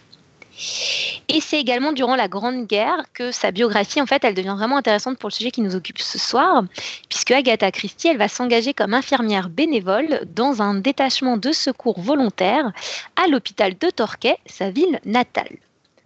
À l'ouverture d'un nouveau dispensaire, elle se voit proposer de nouvelles fonctions pour lesquelles elle doit passer un examen de préparatrice en pharmacie. Pour ce diplôme, qu'elle va obtenir en 1917, Agatha Christie, elle suit un enseignement sur les aspects pratiques et théoriques de la chimie et de la pharmacie, qui sera dispensé par ses collègues, et elle reçoit aussi des leçons particulières d'un pharmacien de la ville. La préparation de nombreux remèdes pour les blessés lui permet en outre de se familiariser avec nombre de substances dangereuses qui apparaîtront par la suite dans ses romans. Parce qu'en effet, à cette époque, bah, les prescriptions médicales, elles sont réalisées à la main euh, directement dans une pharmacie ou un dispensaire d'hôpital. On va peser et vérifier avec soin les principes actifs avant de les délivrer. Et puis, bah, ce qui était sympa, c'est qu'à cette époque-là, euh, comme c'était fait à la demande, et eh bah, vous pouviez ajouter des composants comme des colorants ou des arômes en fonction des goûts personnels. Immergé dans cette Ouais, c'est pas la même époque. En fait, je pense au smecta à ces moments-là et je me dis, euh, c'est dégueulasse, il n'y a personne à la pharmacie qui te rajoute des arômes dedans. Alors, excusez-moi, mais le smecta, certes, c'est une minorité, mais il y a des gens qui aiment. non, Robin, non, non, non, non. Si, si. Non. On parle bien de truc que j'ai mangé une fois quand j'étais gamine, enfin mangé qu'on m'a donné une fois quand j'étais gamine et qui ressemble à du plâtre. Ouais. Et en plus, il y a des arômes dedans, justement. Et t'aimes bien. Ah donc, Robin, tu aimes bien, donc. C'est mon coming out de ce soir, ouais. mais, mais je ne suis pas seul. J'en ai déjà croisé d'autres. C'est vrai. Et du coup, il y a une association pour défendre ce genre de truc ou? Ah bah. J'hésite, je suis assez tenté pour la créer. Faire la, la, marche des fiertés des mangeurs de Smecta, ouais. Smecta Pride. Quelle horreur. euh, ouais. Oh, il y en a à la fraise.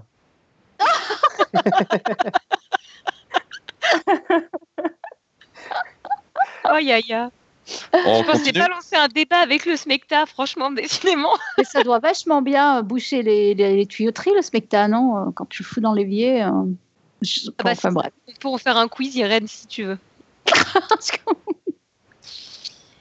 en tout cas, immergée dans cette atmosphère d'officine et forte de ses connaissances acquises au cours de sa formation, Agatha Christie, elle continue à réfléchir à l'écriture de son roman policier. Quoi de plus naturel que de choisir le poison comme méthode d'assassinat? Et c'est la strychnine qui est mise à l'honneur dans son premier roman, qui s'appelle La mystérieuse affaire de style et qui est publié en 1920. Agatha Christie, elle y expose déjà les rouages de ce qui fera son style inimitable. Alors, huis clos, coup de théâtre, il y a des dénouements à grand renfort de brillantes déductions, le tout mis en scène de façon fort peu modeste par son célèbre détective Hercule Poirot. Et on y trouve également ce qui sera donc sa spécificité comme auteur de romans policiers, bah, enfin, du moins une de ses spécificités, mais celle qui nous intéresse ce soir, bah, c'est l'utilisation des poisons et une, mm. utilisation scientifiquement rigoureuse dès ce premier roman, puisqu'il y a un journal qui s'appelle le Pharma. Euh, euh, faudrait que je le dise en anglais, mais en, le gros, le journal des, pharmaciens de cette époque-là. Je vous, fais grâce de mon accent anglais épouvantable. Il va hum, publier une critique de ce roman où il dira le roman policier, enfin ce roman policier est fort bien renseigné sur le maniement des poisons et ne se contente pas, comme c'est trop souvent le cas, de cette ineptie de la substance inconnue et indésolable. D'accord. Genre de petit commentaire qui fait plaisir, je pense, en début de carrière. ouais. Et bah, la strychnine, ça, qui sera utilisée donc dans son premier roman, ça restera un des poisons très appréciés d'Agatha Christie, puisqu'elle va l'utiliser au final dans une dizaine d'intrigues, romans ou nouvelles. Et comme la ricine, et bah, la strychnine, c'est également un poison d'origine végétale. Et comme la conine de la ciguë énoncée plus haut, c'est une molécule de la famille des alcaloïdes. La strychnine, elle provient, pareil encore une fois, Eléa, si je dis des erreurs, tu as le droit de m'interrompre. Tous les premiers poisons de la soirée, ils sont végétales, hein, c'est pour toi ce soir. Je suis trop contente. La strychnine, alors ça provient des plantes du genre, euh, alors je ne sais pas comment ça se prononce, euh, Eléa, strychnos? Strictos, ouais. Ok. Euh, qui sont originaires de l'Asie du Sud-Est. Il existe plusieurs espèces de plantes de ce genre-là qui contiennent de la strychnine, mais c'est dans euh, Strychnos nux vomica, un arbre aussi appelé le vomiquier. Charmant comme nom, oui. Ah, je le trouve très très classe. qu'on en retrouve le plus. Le vomiquier, alors apparemment c'est un arbre à feuillage persistant vous savez, comme mon beau sapin, il garde sa parure. C'était pour toi, Eléa, celle-là. Merci. Et la strychnine, elle est présente dans les gros fruits ronds de la plante qu'on appelle les noix vomiques. C'est à partir des noix vomiques que l'on extrait la strychnine en râpant la noix dans de l'alcool bouillant, puis en distillant la liqueur obtenue. c'est comme ça qu'on drague, on est d'accord. Hein c'est avec les noix vomiques. De quoi? Tu dragues avec ça, toi Je sais pas, les noix vomiques, c'est tellement classe, quoi. Je veux dire, c'est. Non, mais attends, raconte-nous. Non, rien, c'était une blague. Reste tombé. bon, d'accord. Mais donc, ça fait super euh, longtemps qu'il est utilisé, alors, ce poison de la strychnine Ah oui, oui, oui, il est utilisé depuis, ah. depuis bah, un peu comme tous les autres, hein, depuis toujours. Ça dépend, enfin, ça dépend juste de là où il était, mais il est utilisé de façon bah, depuis ah, toujours. Hein. Enfin, depuis la plupart des poisons végétaux, tu veux dire, pas, pas ceux. Euh, oui, d'accord. J'ai pas compris ta question. Non, mais parce qu'il y a des poisons qui sont utilisés depuis le 19e siècle, mais il y en a euh, qui Ah non, non, non, celui-là, il est d'origine végétale, il est utilisé euh, tout de suite par, euh, bah, par les gens qui vivent en Asie du Sud-Est, quoi, pour faire plein de, plein de trucs apparemment d'ailleurs. D'accord. C'est-à-dire qu'au début, il était utilisé comme potion, comme médicament, tu veux dire ou, Ouais, c'est ça, c'est comme ce que je vous disais tout à l'heure. Hein, en fait, au départ, bah, alors attendez, bougez pas, la strychnine, je l'avais pas noté parce que je, je, je vais être sincère, c'était pas ce qui me Botel plus, mais alors au départ, les mecs qui les ont utilisés. C'est un, stimulant euh, un peu comme la. Ouais, ouais. Euh, ouais. Et ils l'utilisaient aussi pour d'autres trucs. Alors attends, c'était quoi? Le dopage. Indigène, propriété. Ah, c'est utilisé comme pesticide. Aussi. Depuis des siècles. Ah, oui. ah bon? Et c'est utilisé effectivement dans des capsules de Udar pour augmenter entre autres la pression artérielle. Ah. Euh, ce qui n'est pas l'effet principal de la strychnine, mais c'est un des. Enfin, j'y reviens tout à l'heure. Je suis pas très claire, euh, pardon. Disons que c'est pas le but ultime d'augmenter votre pression artérielle, c'est que c'est un des effets de la strychnine euh, via tout un tas d'autres machins. D'accord. Euh, je sais plus où j'en étais. Ah oui, si. on revient pareil sur le mode d'administration, puisque je rappelle que c'est toujours très important quand vous choisissez d'assassiner quelqu'un, hein, de choisir comment vous allez lui administrer ça, mais ça arrive tous les jours d'ailleurs. N'oublions pas les bons conseils de la soirée. On veut des recettes précises. Et eh bah, c'est pareil, il y a trois choix qui s'offrent euh, à nouveau à vous. Ah, c'est compliqué en plus. Par inhalation ou par ingestion. Et c'est par cette dernière, donc par ingestion, que la strychnine est le plus utilisée à des fins criminelles ou non. Euh, effectivement, comme disait Léa, parce que la strychnine à petite dose, en fait, c'est un stimulant du système nerveux central. Ça va booster un petit peu tout ça, ça va préparer votre corps à l'action, ça va aiguiser les sens. Et euh, la strychnine, apparemment, elle faisait partie du, elle faisait partie du mélange que s'injectait Adolf Hitler euh, assez régulièrement sur, sur la fin de la guerre, histoire de tenir le, choc. De quoi, quoi? Attends, Adolf Hitler, il l'utilisait? Ouais, il se faisait injecter des petits cocktails. Alors, ça contenait autre chose que de la strychnine, mais il se faisait injecter régulièrement alors, par ah injection, par piqûre, des petits cocktails histoire de. Ah. Shooter, quoi. Ouais, voilà. C'était son âge. Ouais, c'était. Ouais. Ah bon. Ah, c'est dur, dur d'être un euh? fureur. Hein. Qu'est-ce que tu disais? J'ai pas osé la faire. Qu'est-ce qu'elle dit Mais je pas entendu. Mais, je, je, dis c'est dur, dur d'être un fureur. Euh, voilà.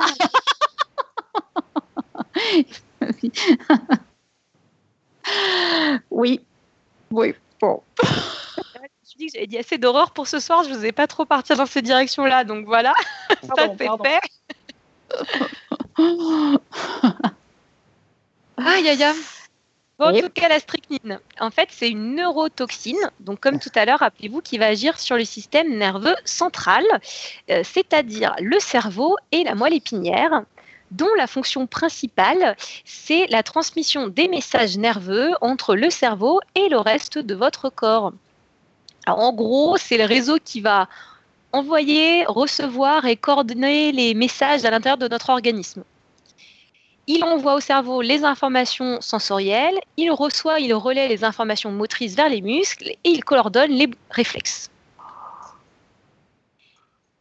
Et pour ce qui est des signaux qui régissent les mouvements volontaires des muscles, euh, c'est le boulot des neurones moteurs, aussi appelés, euh, je viens de découvrir ça ce soir, les motoneurones. Euh, je sais pas si c'est un terme motoneurone qui est récent, s'il y a un biologiste là euh, dans le coin. Moi, j'avais appris ça en L1, des neurones moteurs, mais motoneurones. J'ai trouvé ça très amusant comme nom et ça me disait rien. Non, j'ai toujours appris ça comme ça en, biologie. Ah bon? Mais tu sais, les biologistes sont très créatifs, quoi, hein, globalement. c'est surtout ceux qui parlent pas français ou anglais et qui, qui renversent l'ordre des mots, en fait. Euh, et euh, les, neurones moteurs, j'avoue, je me suis fait plaisir cet après-midi. La bio, ça me manque trop depuis la L1 à la fac. Alors du coup, je me suis marrée, j'ai fait un petit schéma pour ce soir. Alors, pour la chatroom, pour les notes Et j'avoue, je l'ai aussi fait moi cet après-midi parce que j'aime bien poser les trucs par dessin. En fait, ça m'aide à comprendre les, les choses et ça me permettait de vérifier que j'avais tout compris parce que comme c'est pas du tout mon domaine, j'avoue que euh, c'est pas impossible qu'il y ait des imprécisions dans le discours. Donc euh, si jamais je dis des erreurs ou quoi, ne m'en voulez pas et vous avez le droit de me reprendre à nouveau. Euh, en gros, les motoneurones, c'est ceux qui vont faire le lien entre guillemets entre la moelle épinière et les muscles. ce sont des neurones qui sont constitués d'un corps cellulaire duquel démarre une partie longue et fine appelée axone et l'axone, il se termine par des, euh, des petits euh, boutons terminaux euh, synaptiques. Les ondes de contact, quoi. Ouais, c'est ça. Le corps cellulaire, il est dans la moelle épinière. C'est de là que part le message électrique. Message électrique qui se propage le long de l'axone, qui s'étend de la moelle au muscle. Et au bout de l'axone, eh ben, il y a les boutons terminaux qui vont interagir avec la fibre musculaire. Et pouf, ça fait un mouvement du muscle et la zone de contact. Ouais. Ouais, donc autrement dit, tu transformes l'énergie électrique en énergie euh, mécanique. Ouais, exactement. Mm. Et euh, la zone de contact entre le neurone et le muscle, du coup, ça s'appelle une synapse. Pascal, ne mets pas mon schéma de synapse, il est trop moche. Et dans cette synapse. Si, si, on veut voir. Ah, mais oui, elle est très belle, cette synapse. C'est juste pour moi cet après-midi. Ok, j'ai fait ça en 10 secondes. Moi, j'aime, voilà, ça m'aide. elle est très éloquente, cette image de synapse. Il y a des couleurs et tout. Euh, non, mais en fait, ce qui est intéressant, c'est que dans donc, la, zone de contact, la synapse, euh, c'est que le message, il est plus électrique, euh, comme tout, tout dans, dans, tout le neurone. Ça, ça, se transforme, ça donne un message chimique. Et en fait, le neurone moteur, il va émettre au niveau de ses boutons terminaux des composés chimiques qu'on appelle les neurotransmetteurs. Vous savez, les, petites boules vertes que je vous ai fait sur le dessin. C'est très joli. Il y en a cinq. Euh, ouais, voilà. les petits neurotransmetteurs, ils vont aller pouf pouf jusqu'à la cellule musculaire où ils vont se lier à des récepteurs, ce qui déclenche une impulsion et in fine un mouvement du muscle. Est-ce que jusque-là, tout est clair? Oui. Oui. Parce que, en fait, pourquoi je vous ai parlé de tout ce truc-là C'est parce que c'est là que va agir la strychnine. Elle va aller, en fait, la strychnine se lier à des récepteurs qui accueillent normalement la glycine, un neurotransmetteur inhibiteur. Alors, j'avoue qu'inhibiteur, alors qu'on cherche à produire un mouvement des muscles, euh, moi au départ, ça m'a paru un peu euh, antiproductif. Mais c'est justement le rôle de la glycine. Elle sert un peu euh, comme un frein à contrebalancer l'impulsion euh, et donc à contrebalancer le mouvement. En gros, la glycine, de ce que j'ai compris, euh, ça empêche que les nerfs s'excitent à tout va. Et ça permet du coup de contrôler votre mouvement. Bah, la strychnine, ce qu'elle va aller faire, la petite maline, c'est qu'elle va aller se lier beaucoup plus efficacement au récepteur de glycine que bah, la glycine elle-même, ce qui diminue effectivement, enfin forcément l'effet modérateur. Votre nerf, il va alors s'exciter à la moindre stimulation et vos muscles vont se contracter entièrement et sur des périodes prolongées. Et alors là, la strychnine, moi c'est mon coup de cœur de la soirée, je suis désolée, mais c'est le pour l'instant, de ce que j'ai regardé, hein, c'est un peu le poison le, pire de, ce que j'ai bossé pour ce soir. Et donc, à mhm. vous, tueurs sadiques qui aimez mater et qui avez le sens du spectacle, je vous recommande la strychnine comme poison, car la mort est lieu à un déhanché de votre victime qui sera digne d'un gala de danse acrobatique. Allons bon chez l'être humain, eh ben, les muscles de notre dos, eh ben, ils ont tendance à être des muscles forts, vous savez, pour qu'on puisse se tenir droit, si je suis toute euh, courbée. En tout cas, vos muscles du dos sont plus forts que les muscles de devant. Prenez vos abdominaux, par exemple, eh ben, le dos, c'est mieux. et ben, en se contractant, et ben, vos muscles du dos, ça va donner des personnes qui vont complètement s'arquer en arrière. Et je vous ai mis une image qui circule sur, le, sur Internet que j'ai trouvé complètement top euh, pour la chatroom et dans les notes d'émission, où on voit quelqu'un qui est complètement arqué, contracté, et qui du coup se repose juste sur la pointe des pieds, et, euh, puis sur la tête, et puis, euh, et puis bah, au niveau des épaules. Un empoisonnement à la strychnine, ça va aussi donner lieu à des spasmes qui peuvent affecter les muscles de l'estomac, donc votre victime, elle risque également de se recroqueviller en avant. Et si les muscles latéraux sont touchés, alors là, jackpot, vous avez aussi des convulsions d'un côté à l'autre qui peuvent être observées. C'est vraiment pour quelqu'un qu'on aime vraiment pas, quoi. Et attends, c'est pas fini. Je devrais vraiment avoir moins d'enthousiasme quand je dis ce genre de choses, non en fait, tu nous racontes un peu, ça, me fait vachement penser au, tétanos, en fait. Hein. C'est un peu la même chose. Hein. Bah, d'ailleurs, mm. c'est pour ça qu'on appelle ça, des fois, pour parler des, empoisonnements de la strychnine, on a décrit ça comme des spasmes tétaniques, parce qu'il y a des points communs avec le tétanos, effectivement. C'est très, très spectaculaire. Hein. Crise de euh, tétanie, ouais. Je sais pas si le tétanos donne le même genre de choses, mais. Ah ouais, ouais carrément, c'est hyper, hyper impressionnant, où justement, les gens sont complètement contractés, le, le dos est cambré, c'est, ça fait peur à voir, ouais. Mm.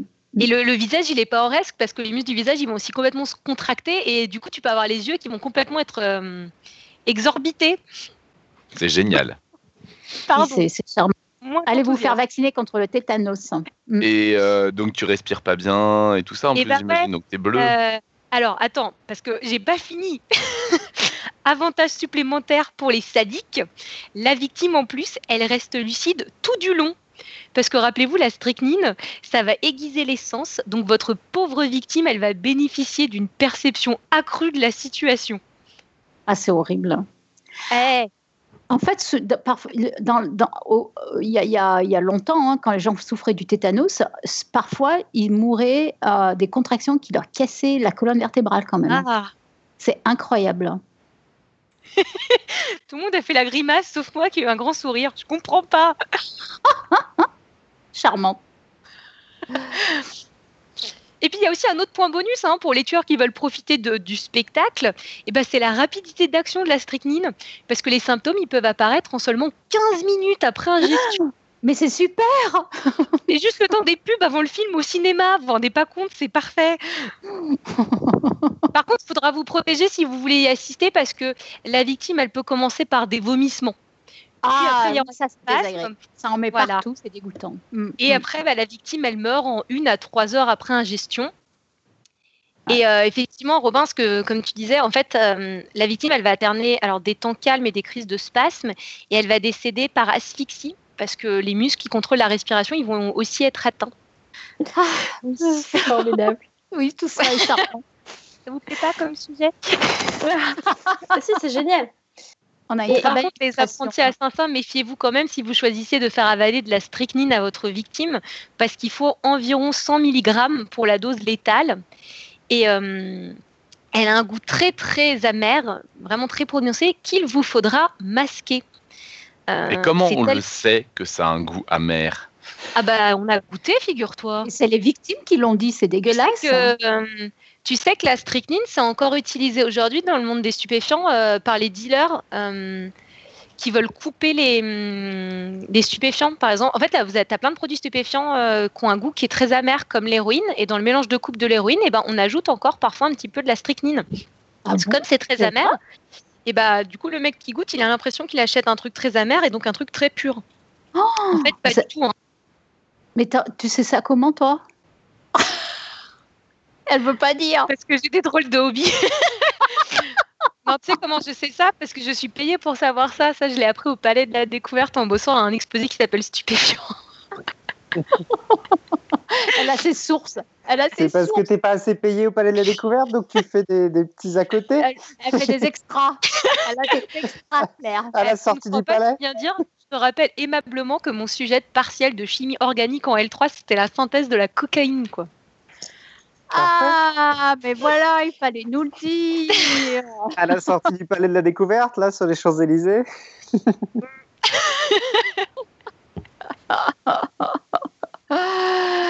Ah, d'accord, d'accord. Et ouais. c'est quoi ce, truc, euh, cette série américaine euh, Bad, euh, bad, bad ah, merde. Breaking Bad. Breaking Bad. c'est vrai qu'il est sorti à un moment avec un prof de chimie qui a atteint cancer et, et, pour se faire un petit peu de fric, il va, il va, il va synthétiser. C'est de la méthamphétamine, je crois, qu'il fait dans Breaking Bad. C'est une série, Irène. Hein. c'est ce que j'ai dit, non? Qu'est-ce que ah, dit un documentaire. N'importe quoi. Non, c'est pas un documentaire. c'est un documentaire sur comment fabriquer illégalement des méthamphétamines. comment virer quand on est prof de chimie. bon, euh, donc Claire, tu es une spécialiste en fait. Euh, non, non, j'aime bien la strychnine en fait. Non, mais je la trouve cool. Euh, du coup, elle est utilisée dans plein de trucs. Et bah, du coup, si vous l'empoisonnez avec, enfin, quelqu'un avec, enfin, elle est utilisée dans plein de trucs. Quand même, maintenant, ça devient moins facile de s'en procurer. Pendant longtemps, ça a été hyper facile hein, de s'en procurer parce que c'est utilisé pour plein de choses. C'était par exemple le principe actif de la morora. Euh, c'est ah utilisé aussi comme pesticide. Ouais. Donc du coup, bah, vous achetiez plein de Morora et puis vous pouviez récupérer de la strychnine. Maintenant, euh, c'est un peu moins facile de s'en procurer. Et comme je vous disais, le problème, hein, si vous voulez être assassin, c'est que le goût, il est vraiment amer, très fort. Euh, ce qui fait que si vous ne masquez pas euh, la strychnine avec autre chose, il faudrait diluer votre dose d'état de strychnine en 7 litres d'eau. Ou alors tu le mélanges avec du smecta à la fraise. Ah. ouais, moi j'avais proposé dans le café, comme c'est un peu, c'est amer aussi, tu peux, tu peux, tu peux. Ouais. Hein. il essaiera, on essaiera, on, on, en donnera à Robin avec du smecta à la fraise. Merci. Et, mais il y a aussi un problème pour les poisons, c'est que c'est rapide quand même dans les poisons. Tu as quand même envie d'avoir un truc un peu plus long qu'un quart d'heure, non? Bah, Non, elle a dit une heure à trois heures. Ouais, c'est ça. C'est que ça, les premiers symptômes, ils peuvent apparaître à partir de 15 minutes, une demi-heure. Par contre, pour tuer, ça prend 2-3 heures. Enfin, de 1 à 3 heures. Ça dépend de son J'ai pas lu tous les Agatha Christie, mais en fait, tu as quand même envie d'être loin quand ça commence, non? Non, pour, pour pas être suspecté. Alors, je te rappelle que dans Agatha Christie, par définition, les personnages ne sont jamais loin, puisque ça se passe toujours dans un huis clos. Donc, le personnage, il est là du début à la fin. Il est jamais loin, Johan. Pardon, excuse-moi. Oui, là, là encore, tu te frottes à une spécialiste pour faire attention à ce qu'on dit. Hein. Bah, figure-toi que non, parce que je les ai pas relus depuis un moment, en vrai. Tu les as lus quand même. Hein. Alors, j'avais prévu, je vais être j'avais prévu de tous me les rebouquiner pour préparer le dossier. Waouh Et puis, euh, et puis entre-temps, j'ai découvert un livre absolument incroyable dont je vais vous donner les refs à la fin, euh, d'une nana qui s'appelle Catherine, euh, Catherine Harp Arcup. et elle a écrit un bouquin qui s'appelle A comme arsenic, qui est le bouquin euh, qui, en gros, 90% de ce que je suis en train de vous raconter ce soir, ça vient de ce bouquin-là. Et euh, cette nana, elle a eu l'idée euh, brillante de bouquiner tous les Agatha Christie et puis bah, de. Et puis de parler des poisons utilisés dans Agatha Christie. Donc au lieu de me retaper la lecture des 66 romans et des 150 nouvelles, j'ai juste eu à feuilleter ce livre-là. Mm. Mm. Euh, ce qui m'a économisé des heures et des heures de, préparation de dossier. Merci Catherine. En tout cas, tu n'as pas eu plaisir de relire Agatha Christie en revanche. Non, non, mais euh, c'est dans mon, c'est dans mon, dans ton futur. dans ma liste. D'accord. Semaine, c'est Harry Potter. Après, ce sera Agatha Christie. Il y a le sens des priorités, quand même, Irène. Je comprends, je comprends. Euh, je sais absolument plus ce que je vous racontais. On revient à la strychnine, peut-être. Euh... Euh, oui, alors du coup, soit vous la masquez, soit en gros, faut faire, euh, faut, la diluer dans 7 litres d'eau. Alors on en parlait tout à l'heure, faire, faire boire 7 litres d'eau à quelqu'un, c'est quand même louche. Et puis alors du coup, si j'ai tout compris, ça s'approche de la dose létale de l'eau aussi. Donc finalement, faut choisir sa mort. Hein.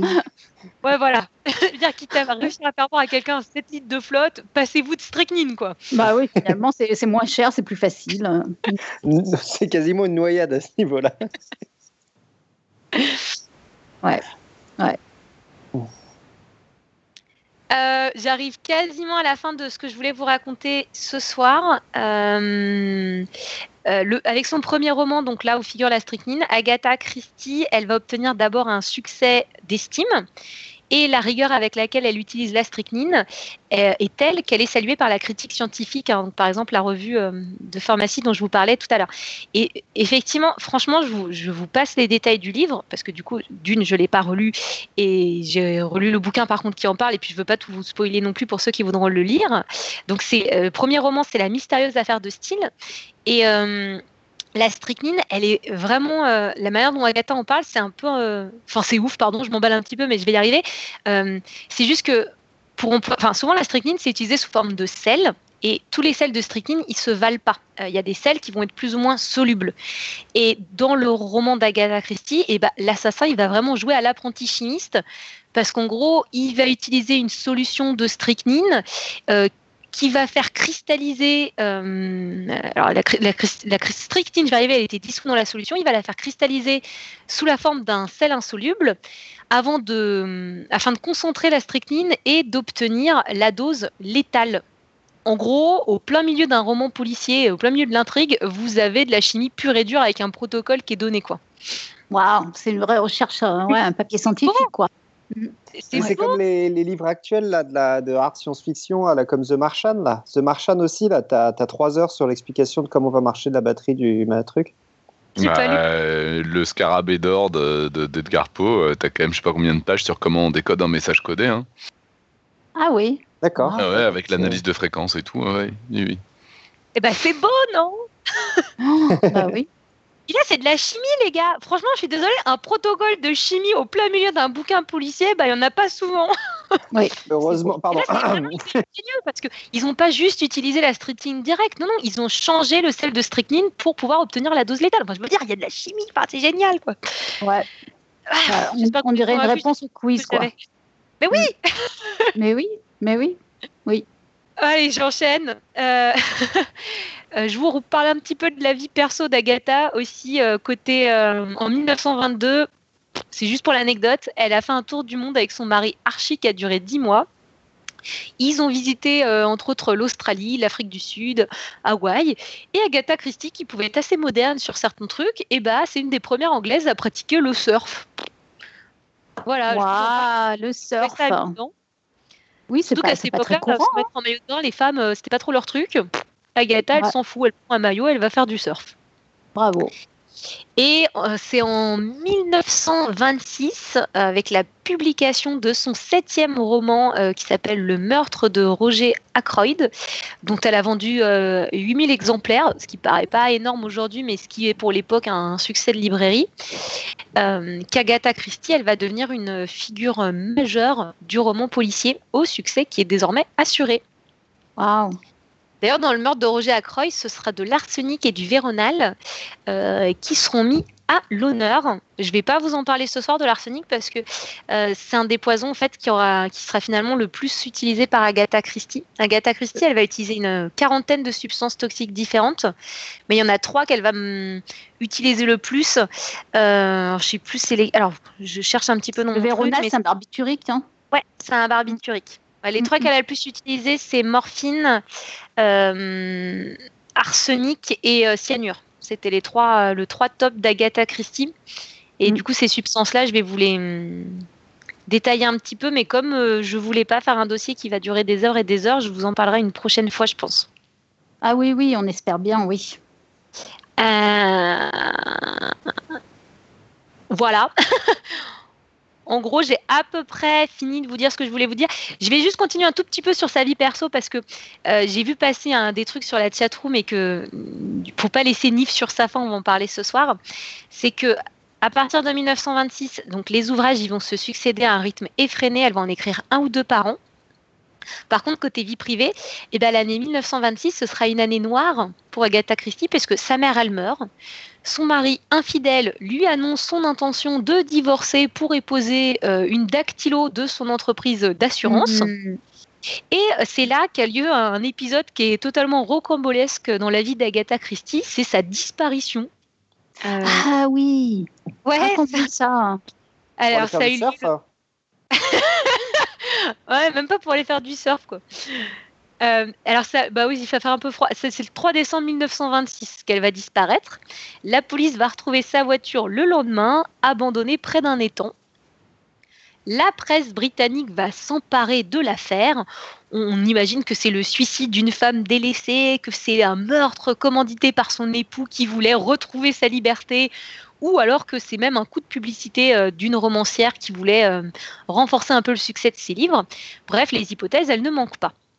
il y a des gigantesques battues qui vont être organisées le mardi 7 et le dimanche 12 décembre dans les environs. Il y aura 15 000 bénévoles qui vont assister la police dans les recherches et les journaux y promettent même une récompense. En fait, elle s'est mise en scène dans son propre polar finalement. Hein. Exactement. C'est incroyable. Hein. La littérature ne lui suffisait mm. plus. Non, non. C'est du télé. C'est heureux qu'elle n'ait pas essayé de tuer son mari au poison non plus. ça aurait pu être une autre solution. Peut-être qu'elle a essayé, on ne sait pas. Peut-être qu'elle était vachement malade cette nuit-là. C'est de la télé-réalité. Hein. Ah non, mais oui, non, mais j'avoue qu'elle a une vie un peu. Euh, euh, et en fait, Agatha Christie, elle va être retrouvée seulement 12 jours plus tard euh, dans le Swan Hydropathic Hotel, hôtel de la station balnéaire d'Arogat, où elle s'était inscrite comme pensionnaire sous le nom de Madame Teresa Neal. le nom de famille, c'est le nom de la maîtresse de son mari, quand même. Hein. Oh, comme c'est bien fait. Bravo. Ça va pas bien, quoi, quand même. Elle est farceuse quand même. Hein. ouais, voilà. Euh, Agatha Christie, elle va prétendre ne pas se souvenir de, enfin, de se souvenir de rien en fait. Et euh, quand on la retrouve, elle semble ne pas reconnaître son mari qui est venu la chercher. Mm. Euh, bon, pareil, il va y avoir des théories là-dessus. bon, il y en a qui pensent que c'est faux, il y en a qui pensent que c'est une fugue amnésique. Elle, en tout cas, elle s'expliquera jamais cette disparition rocambolesque. Moi, je dis qu'elle est farceuse, cette Agatha. Ouais, bah alors, et apparemment, il y, a, des témoignages qui diront qu'elle a organisé ça de toute pièce pour mettre euh, son mari dans l'embarras. Bon, elle va quand même lui, lui, lui, enfin, il va obtenir le divorce en avril 1928 et il épousera sa maîtresse. Donc pour lui, ça finit bien. Bon. Bon. Et euh, de son côté, elle, Agatha, moi je trouve pas ça très très cool pour être sincère. Elle s'est moquée de l'incompétence de la police à ce moment-là parce que euh, ils n'ont pas pensé à interroger sa fille Rosaline et sa fille, euh, sa mère l'avait mis dans le secret. Ah, bon, ça fait bizarre quand même, effectivement. Ils sont pas allés demander à la fille. Hmm. Et ouais, effectivement, cet épisode je de disparition. qu'elle avait nié le truc. donc bah grave, voilà, on est d'accord. Elle, donc elle nie le truc, mais d'un autre côté, elle l'avait préparé, elle l'avait dit à sa fille quand même. Ouais, alors en gros, je pense qu'elle avait préparé le fait d'aller dans un hôtel en mode tranquille incognito, mais cette histoire de, de, fugue amnésique où elle, quand son mari la retrouve, euh, elle est au courant de rien, elle le reconnaît pas. C'était peut-être qu'elle avait un petit peu. Enfin, peut-être qu'elle pensait pas que ça prendrait des ampleurs pareilles, quoi, et qu'elle avait un peu honte. Ouais. C'est marrant cette histoire. Hein. C'était en quelle année ça? C'était en 1926. Elle a disparu 12 jours et effectivement, ça a donné lieu maintenant à plein plein de trucs. Ça a inspiré plein de séries de télé, des bouquins. Euh. Il y a eu plein de trucs de science-fiction aujourd'hui qui. Il y a Doctor Who qui a fait un épisode dessus où, euh, bon, en ah gros, ils y vont tous de leur petite euh, théorie leur petite théorie, ouais. il y a un bouquin policier, je crois, un recueil de nouvelles où il y a plein euh, d'écrivains policiers qui ont participé, qui ont chacun écrit une nouvelle. Et je crois qu'il y en a un, je crois, il faudrait que je vérifie, euh, qui a pris pour thème la, disparition d'Agatha Christie. Et euh, ce serait Sherlock Holmes qui enquêterait sur la disparition d'Agatha Christie. Waouh c'est fou que euh, ouais, c'est fou que c'est jamais été résolu parce qu'on a vraiment l'impression qu'elle s'est mise, euh, elle, a monté ça de toutes parts. On a l'impression qu'elle s'est mise en scène en fait, mais euh, carrément. Non, mais c'est pour ça que bon, elle était quand même, elle était brillante, ok. Elle était hyper brillante. Hein. Enfin, moi elle était brillante comme écrivain aussi, mm. mais bon, elle était peut-être un petit peu spéciale. Bah, c'est difficile à dire, hein, en fait, j'imagine. Hein. Ah, on sait pas. rien. Ouais. Ouais. Voilà. Ouais. Waouh. En tout cas, le mystère perdure. Reste entier. Et ça, c'est fort quand même. C'est son meilleur bouquin, en fait. non, mais c'est non, mais c'est vrai. C'est vrai qu'elle n'a jamais été résolue. C'est quand même extraordinaire. Hein. Mm. Je trouve qu'elle a fait très fort, ouais. Euh, alors, soit j'arrête maintenant, soit je vous continue encore un petit peu la biblio d'Agatha. C'est comme vous voulez. Bah, je pense qu'on peut. ça ne fait pas trop de finir un dossier comme ça. Non, mais ça sera peut-être une bonne transition pour la, prochaine émission où tu reprendras un peu, tu nous rappelleras un peu sa vie et ça. Ah bah sachant que non, mais attends, dans sa vie j'ai encore un tas de trucs hyper, euh, enfin il y a encore un truc énorme dont j'ai envie de vous parler. oh bah alors vas-y, hein, lâche-toi. Non mais je crois que vous en reparlerez la prochaine fois parce que ça m'a fait juste beaucoup beaucoup rire. Hein. C'est pas du tout scientifique, mais que quand je vous dis qu'elle a révolutionné le monde du polar, alors ok, une de ses spécificités c'est qu'elle a utilisé énormément de poison, mais euh, en fait à cette époque-là le monde du polar c'était hyper sérieux hein, d'écrire des polars et euh, en 1930, Agatha, elle a participé à la création d'un truc qui s'appelle le Detection Club, une association qui rassemble tous les plus grands auteurs britanniques de romans policiers. Mhm. Et en fait, euh, dans ce club-là, ils sont mis d'accord sur, euh, sur un décalogue, donc 10, règles, 10 conventions auxquelles les auteurs se devaient d'adhérer dans un souci d'équité vis-à-vis du lecteur. Donc c'était quand même très sérieux, hein, l'écriture ah des romans policiers à cette époque-là pouvais pas écrire n'importe quoi, quoi. Ah non, non, non. Enfin, sauf qu'Agatha Christie, elle a participé à la rédaction du décalogue et puis après, elle a violé toutes les règles, euh, mais alors joyeusement. Quoi.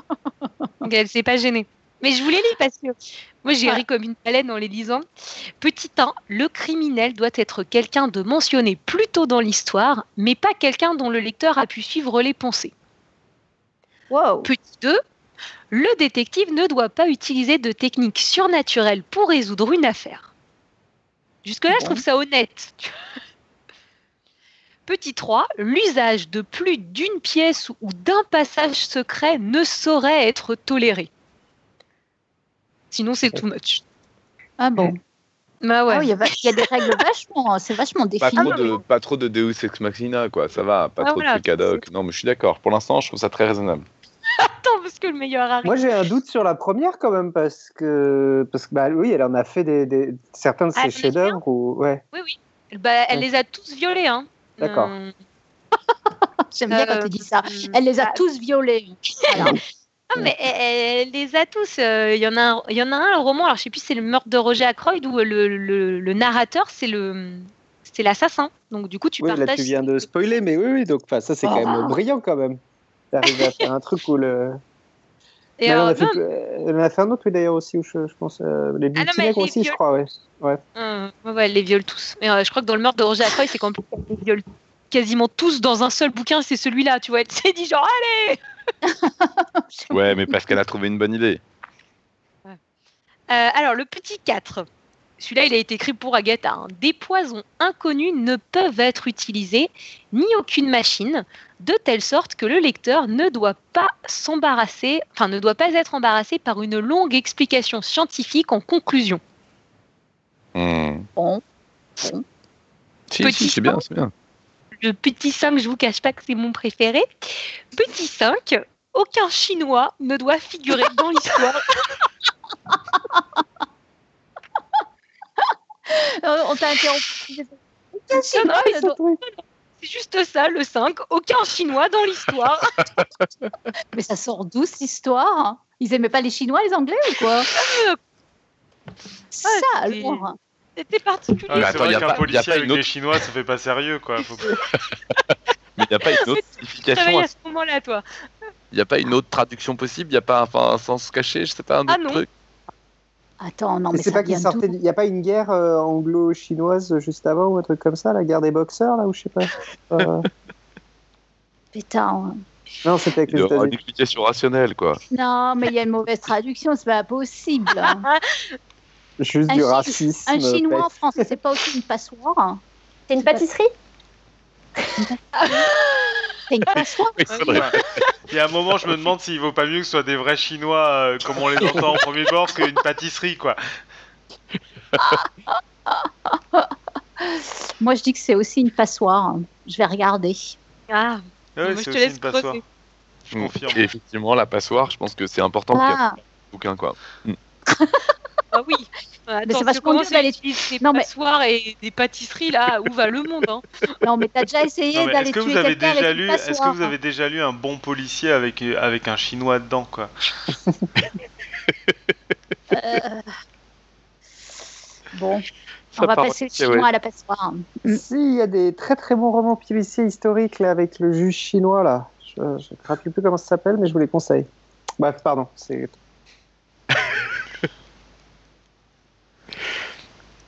Oui, non, mais je comprends que ce soit ta préférée hein, de ah règles claires. Mm. Quand tu les lis aujourd'hui, en fait, ça n'a aucun sens, quoi, parce qu'elles sont plus utilisées. Non, mais ça peut avoir du sens quand même, le fait de dire euh, si tu fais apparaître un personnage au dernier moment et que c'est lui le coupable, etc. Tu comprends que certains styles de littérature policière, ça dépend quel style de près tu. Ça, ça, ça, ça, ça manque d'intérêt. Parce que on est clairement, avec Agatha Christie, tu es clairement dans un truc où tu veux faire en sorte que le lecteur passe son temps à savoir qui est le coupable et qu'en fait il se plante. Donc. Euh, tu veux dire qu'elle te lance sur des fausses pistes. De toute façon, c'est un huis clos, les Agatha ah, Christie. Ouais, T'as toujours une liste de 10, 10 personnages maximum, quoi voilà, le principe de base, c'est qu'on te présente dès le début tous les, tous les suspects, qu'il y en a un qui est le coupable et que c'est pas celui que t'attendais. Donc, euh, si c'est ce genre de polar que tu veux écrire, effectivement, euh, des pièces cachées dans tous les sens, t'aurais pas pu le trouver. Je trouve ça assez cohérent, quoi. Pour un style de littérature policière, c'est cohérent. Ouais, mais c'est pour ça que les autres, elles sont à peu près encore. Alors, chinois. le 5 restera indubitablement On a, on a une explication dans la chatroom de LJJ. Vas-y, c'est quoi? Sauf qu'elle est en anglais, mais bon.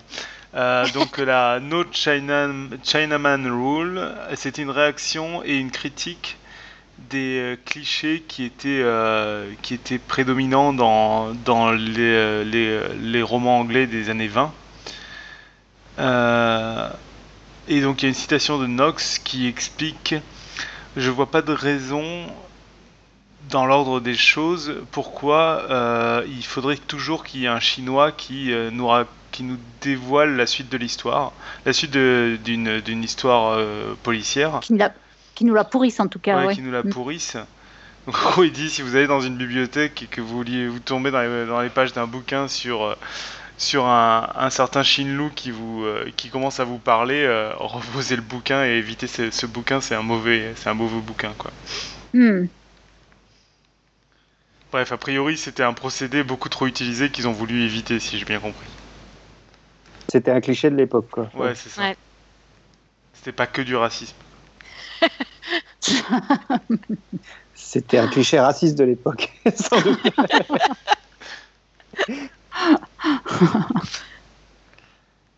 bon, je vous propose de vous lire les dernières et puis de m'arrêter là. Euh, petit 6. Aucun événement fortuit ne doit aider le détective. De même, on ne doit avoir recours à aucune intuition divine inexplicable. Toutes ces hmm. intuitions doivent avoir une origine et se confirmer par la suite. Bien. Ouais. Oui. Ça se tient. C'est logique aussi, oui. Robin a dit quelque chose, mais je pense qu'il est muté. Hein. Ouais, faut reconnaître qu'il y a quand même un certain nombre de polars où c'est absolument scandaleux de quand tu décortiques le scénario. Je veux dire, les, euh, les Nestor Burma, quand tu regardes le scénario, c'est un scandale absolu. Ah non, les Nestor Burma, c'est toujours. Euh, il y a une seule règle, c'est que la personne avec qui couche Nestor Burma, c'est l'assassin. non mais le fait est que... qui tient dans les Nestor. Ce qui est rigolo avec ces bouquins-là, enfin c'est là que je disais, euh, il y a un certain style de, il y a différents styles de polar quoi. Je veux dire euh, Burma, je prends cet exemple-là, c'est le premier qui me vient, mais c'est c'est vraiment uniquement pour les, les ambiances, les atmosphères et les bons mots quoi mais la, la, en fait, l'histoire en elle-même, elle est scandaleuse à chaque fois. Quoi. C'est-à-dire que juste, euh, il a aucune idée de comment retrouver la piste de quelqu'un, puis il les croise dans la rue. Enfin, c'est, c'est complètement scandaleux. Mm. Oui, mais il y a beaucoup de romans policiers qui c'est C'est Tintin, quoi. Tintin, c'est pareil. Oui, c'est ça. Bon. Tintin en Amérique, c'est indépassable là-dessus. Oh. en termes de scénario, je crois que je connais pas plus pourri. Moi, j'aime mauvais, hein. Il n'y a pas de scénario dans celui-là. Hein. Ah bah les deux, les, les, les trois premiers, c'est vraiment une catastrophe. C'est vraiment un scandale. Moi, quand il, quand il sort de, de là où il était enfermé et qu'il dit à Milou vite, vite retrouve la piste des bandits et que Milou il part, ça fait trois jours qu'il est enfermé. J'adore. Je trouve ça tellement génial. Pardon, c'est le petit sujet. Allez, je finis comme ça, après on peut différer dans toutes les directions. Mm. Petit 7. Le détective ne doit pas commettre lui-même le crime. Ah. Petit 8. Le détective ne doit pas utiliser des indices qui n'ont pas été présentés au lecteur pour résoudre l'affaire. Oh, bah ça, c'est. Alors, oh, bah ouais, mais alors ça, c'est tout le temps que ça arrive dans les polars. Hein. Ah, non, pardon, tu peux le répéter? J'ai un peu de mal à. Alors, le, petit 7, 8, pardon, le détective ne doit pas utiliser des indices qui n'ont pas été présentés au lecteur pour résoudre l'affaire. Oh, mais ça, là, je suis pas d'accord avec toi. Ah, Souvent, ah on présente les indices, mais on te les fait, on te les fait lire incorrectement. On te fait pas, on te fait pas avoir les bonnes déductions par rapport à ces indices-là. On te les présente, mais de façon à ce que tu partes dans une mauvaise direction. Non, mais le fait est que oui, l'un des plaisirs au truc d'Agatha Christie, c'est ah ouais, putain, c'est bien vu parce que j'aurais pu le trouver. En fait, non, mais j'avais les éléments que, qui, me mm. permettaient de. Moi, c'est marrant, c'est plutôt ça qui m'énerve dans les polars, c'est que quand le détective va aux toilettes, bah, tu, tu, tu sais que ça va servir à quelque chose plus tard. je trouve ça gênant, en fait. à chaque fois qu'il prend une petite cuillère, tu te dis euh, Ah, mais en fait, il va se servir. Sinon, on ne parlerait pas de la petite cuillère s'il s'en servait pas. Du coup, ça me met dans un état un peu, euh, un peu parano. Je suis d'accord avec toi, Joanne. non, mais ça dépend quel type de polar on lit après. Faut savoir apprécier, euh, faut savoir apprécier les différentes choses. ouais. Ouais. Allez, il en reste deux. Euh, petit neuf, celle-ci n'est pas très cool non plus. Petit neuf, le stupide ami du détective, le docteur Watson, ne doit dissimuler aucune des pensées qui lui traversent l'esprit. Son intelligence doit être légèrement, très légèrement, au-dessous de celle du lecteur moyen. Ça alors. Un con. un mec un peu con ça t'aide à réfléchir. Mais non, c'est pas ça, c'est que un mec un peu con, ça, ça, ça oui, ça, ça, fait que le lecteur se sent plus intelligent que lui. Eh donc oui. Mais oui, c'est vachement important. Faut flatter le lecteur, enfin voyons. C'est pas très flatteur pour Dr Watson. Non, pas vraiment. Ah bah il est un peu con. Sincèrement, il est pas con, Dr Watson. Waouh. Juste qu'il il est, pas con, il est légèrement plus con que le lecteur moyen. Par contre, je suis d'accord que le duo d'Agatha, euh, Hercule Poirot, euh, Capitaine Hastings, Capitaine Hastings, il est vraiment pas mis en, il est vraiment pas mis en valeur quoi. À chaque fois, il, essaye, il part dans des déductions qui sont pas du tout les bonnes. Et c'est vrai qu'elle le donne vraiment, elle le présente toujours un petit peu con con quoi. Moi, il me faisait de la peine. et d'ailleurs, il s'appelle Arthur Hastings. Arthur, apparemment, c'est en honneur de Arthur Conan Doyle, qui lui a donné ce prénom-là, euh, Agatha. Et elle lui donne un rôle de con con quoi elle lui donne un rôle de concon. Oui, mais c'est parce que c'est son docteur Watson, donc il y a hommage à Arthur Conan Doyle, tu vois. Et ouais. Et le petit dernier, c'est un peu comme les passages secrets. Petit 10, il ne doit pas être fait usage de frères jumeaux ou de sosies en général, à moins que nous n'y soyons dûment préparés. Ouais. Oh. Ça, veut dire quoi dûment préparé? Oui, j'allais dire ça veut dire quoi dûment préparé? Tu as bien adapté dans tout le roman, tu sais qu'il y a un frère jumeau et donc il y a peut-être moyen qu'il embrouille de ce côté-là quoi. Ouais, c'est ça, c'est pas le dénouement final, le petit truc. Ah bah tiens, vous êtes En fait, c'est une, une, bande d'aigris qui a écrit la liste de toutes les bonnes idées ah qu'ils ont eues par le passé, qui veulent que ça reste uniquement leurs bouquins qui ont ces bonnes idées, quoi. Mais non, c'est des gens qui veulent écrire un certain type de roman policier. Je n'en démords pas. Bon. Ouais. Ah puis attendez, je vous ai pas dit qu'en plus dans ça c'est les conventions qui sont adoptées par les membres du club, donc c'est une sorte de code de déontologie, mais il y avait aussi euh, vous deviez aussi prêter serment euh, lors d'une cérémonie d'intronisation. Ah bon? Euh, oui, oui. Alors le serment, c'est, enfin, alors promettez-vous que votre détective résoudra les crimes qui lui sont présentés en utilisant l'esprit que vous avez bien voulu lui accorder et que vous ne vous fierez pas ni n'aurez recours à la révélation divine, à l'intuition féminine, à la divination, aux coïncidences ou à tout acte de Dieu. Bah ouais. Mais c'est très dans le mouvement. Ouais. ouais, j'aime bien la remarque sur l'intuition féminine. Ah oui. Mm, mm. Bah, Deus ex machina. C'est pas compliqué. Dieu n'a rien à voir avec tout ça, ouais. Si tu remarques bien, Irène, il met quand même euh, l'intuition féminine, au même niveau que révélation divine, divination. Euh, bah, les trucs auxquels on ne croit pas, quoi. voilà. tu vois, dans le doute. On n'a jamais fait de quiz sur l'intuition féminine, tiens. C'est vrai ça. mais on, genre mythe à débunker, ça pourrait être pas mal ça. Oh, Vraiment, il y a du boulot à faire là-dessus, franchement. Ah bon? En fait, je me demande s'il y a des résultats scientifiques là-dessus. Eh ben, c'est la prochaine. mais c'est pas moi qui m'en charge. Et je, refuse que ce soit que ce soit une femme qui s'en charge. Alors là, pour des histoires euh, d'objectivité, quoi. Bah oui. Je pense qu'il faut qu'on ait un homme et une femme qui s'en charge. Mais ouais, moi j'ai peur qu'on on, ça, on parte sur le débat de l'intuition en fait, avant tout. Hein. Bah, sauf que là, as... tu peux comparer justement l'intuition féminine à l'intuition tout court et voir s'il existe quelque chose, quoi. On entend que l'intuition masculine. Je trouve que je trouve que ça rentre tout à fait dans le cadre de nos quiz parce que s'il y a bien ah. un truc dont on entend parler, c'est l'intuition féminine. Il y a plein de gens qui sont convaincus que que ça existe, quoi. Euh, et moi, personnellement, j'ai aucune idée de ce qu'il en est. Hein. Et eh ben, euh, tu vas d'abord définir la chose, hein, si je me permets. Oui. Oui. Parce que bah, quand même, il y a des gens qui en font un usage du style prémonition, euh, tout ça, quoi. Bah oui, carrément. Carrément. Moi, j'avoue que je trouve ça hyper sexiste, l'intuition féminine. Pour moi, ça fait un bah peu genre euh, que bah, t'as la raison masculine et t'as l'intuition féminine. Je suis assez d'accord avec toi. oui, oui, c'est. On va raconter de plus là-dessus. Ouais, moi, j'en ai bien C'est comme l'instinct maternel, hein, je veux dire. Euh... c'est le nom d'un bouquin par euh, Asimov, Intuition féminine. Ouais, je, viens de voir ça aussi. Ah Toi aussi, Alors, Asimov, qui est le 25e auteur le plus traduit aussi. oui. Scolaré. Oui, oui. Ah, t'as Google Scholaré Et alors, dans Google Scholar, il y a des choses? Il y a, y a, Isaac Asimov, bizarrement. Dans Google Scholar Et eh oui. Euh, ah, bah il y a Marie-Claire qui a fait un, dossier là-dessus, donc on, va pouvoir avoir des réponses. On a de la source, là. ah, bah c'est super. Bon, on est en train de, on est en train de faire la digression là. Oui, je crois. pardon. Mais euh, c'est pas grave parce que je vais arrêter là, même si j'ai encore plein de, plein de trucs à vous raconter. Alors du coup là, on a pas mal avancé sur la bio d'Agatha. Euh, du coup, c'est pas mal la prochaine fois. Si ça vous intéresse, la, prochaine fois. C'est vraiment ta pote, hein. Bah ouais, bah, Agatha Christie, quoi. T'imagines s'il fallait que je répète Agatha Christie tout du long? Ça fait beaucoup, quoi.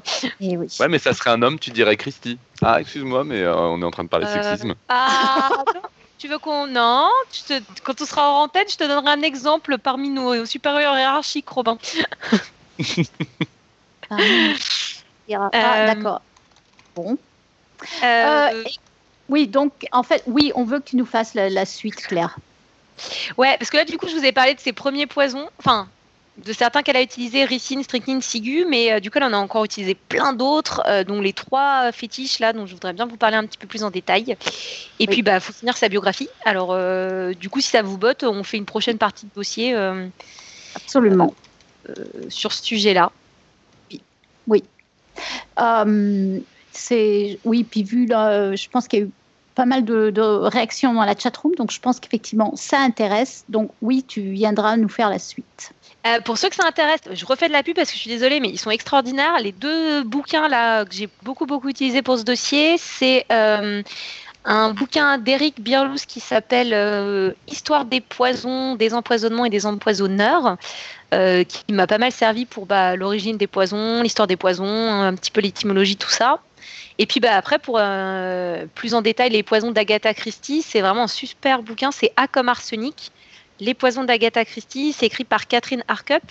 Et en fait, elle vous détaille. Euh, alors, déjà, elle fait un truc incroyable à la fin du livre. Parce que je vais être honnête, en fait, le livre, j'ai pas lu un huitième du livre, mais euh, à la fin du livre, elle a un annexe où elle vous liste tous les tous les romans et les nouvelles d'Agatha Christie, elle vous explique à chaque fois la, euh, la, méthode de meurtre et donc le poison utilisé. Donc c'est pour ça que j'ai pas eu à relire toute la collection complète d'Agatha Christie pour savoir qui elle hmm.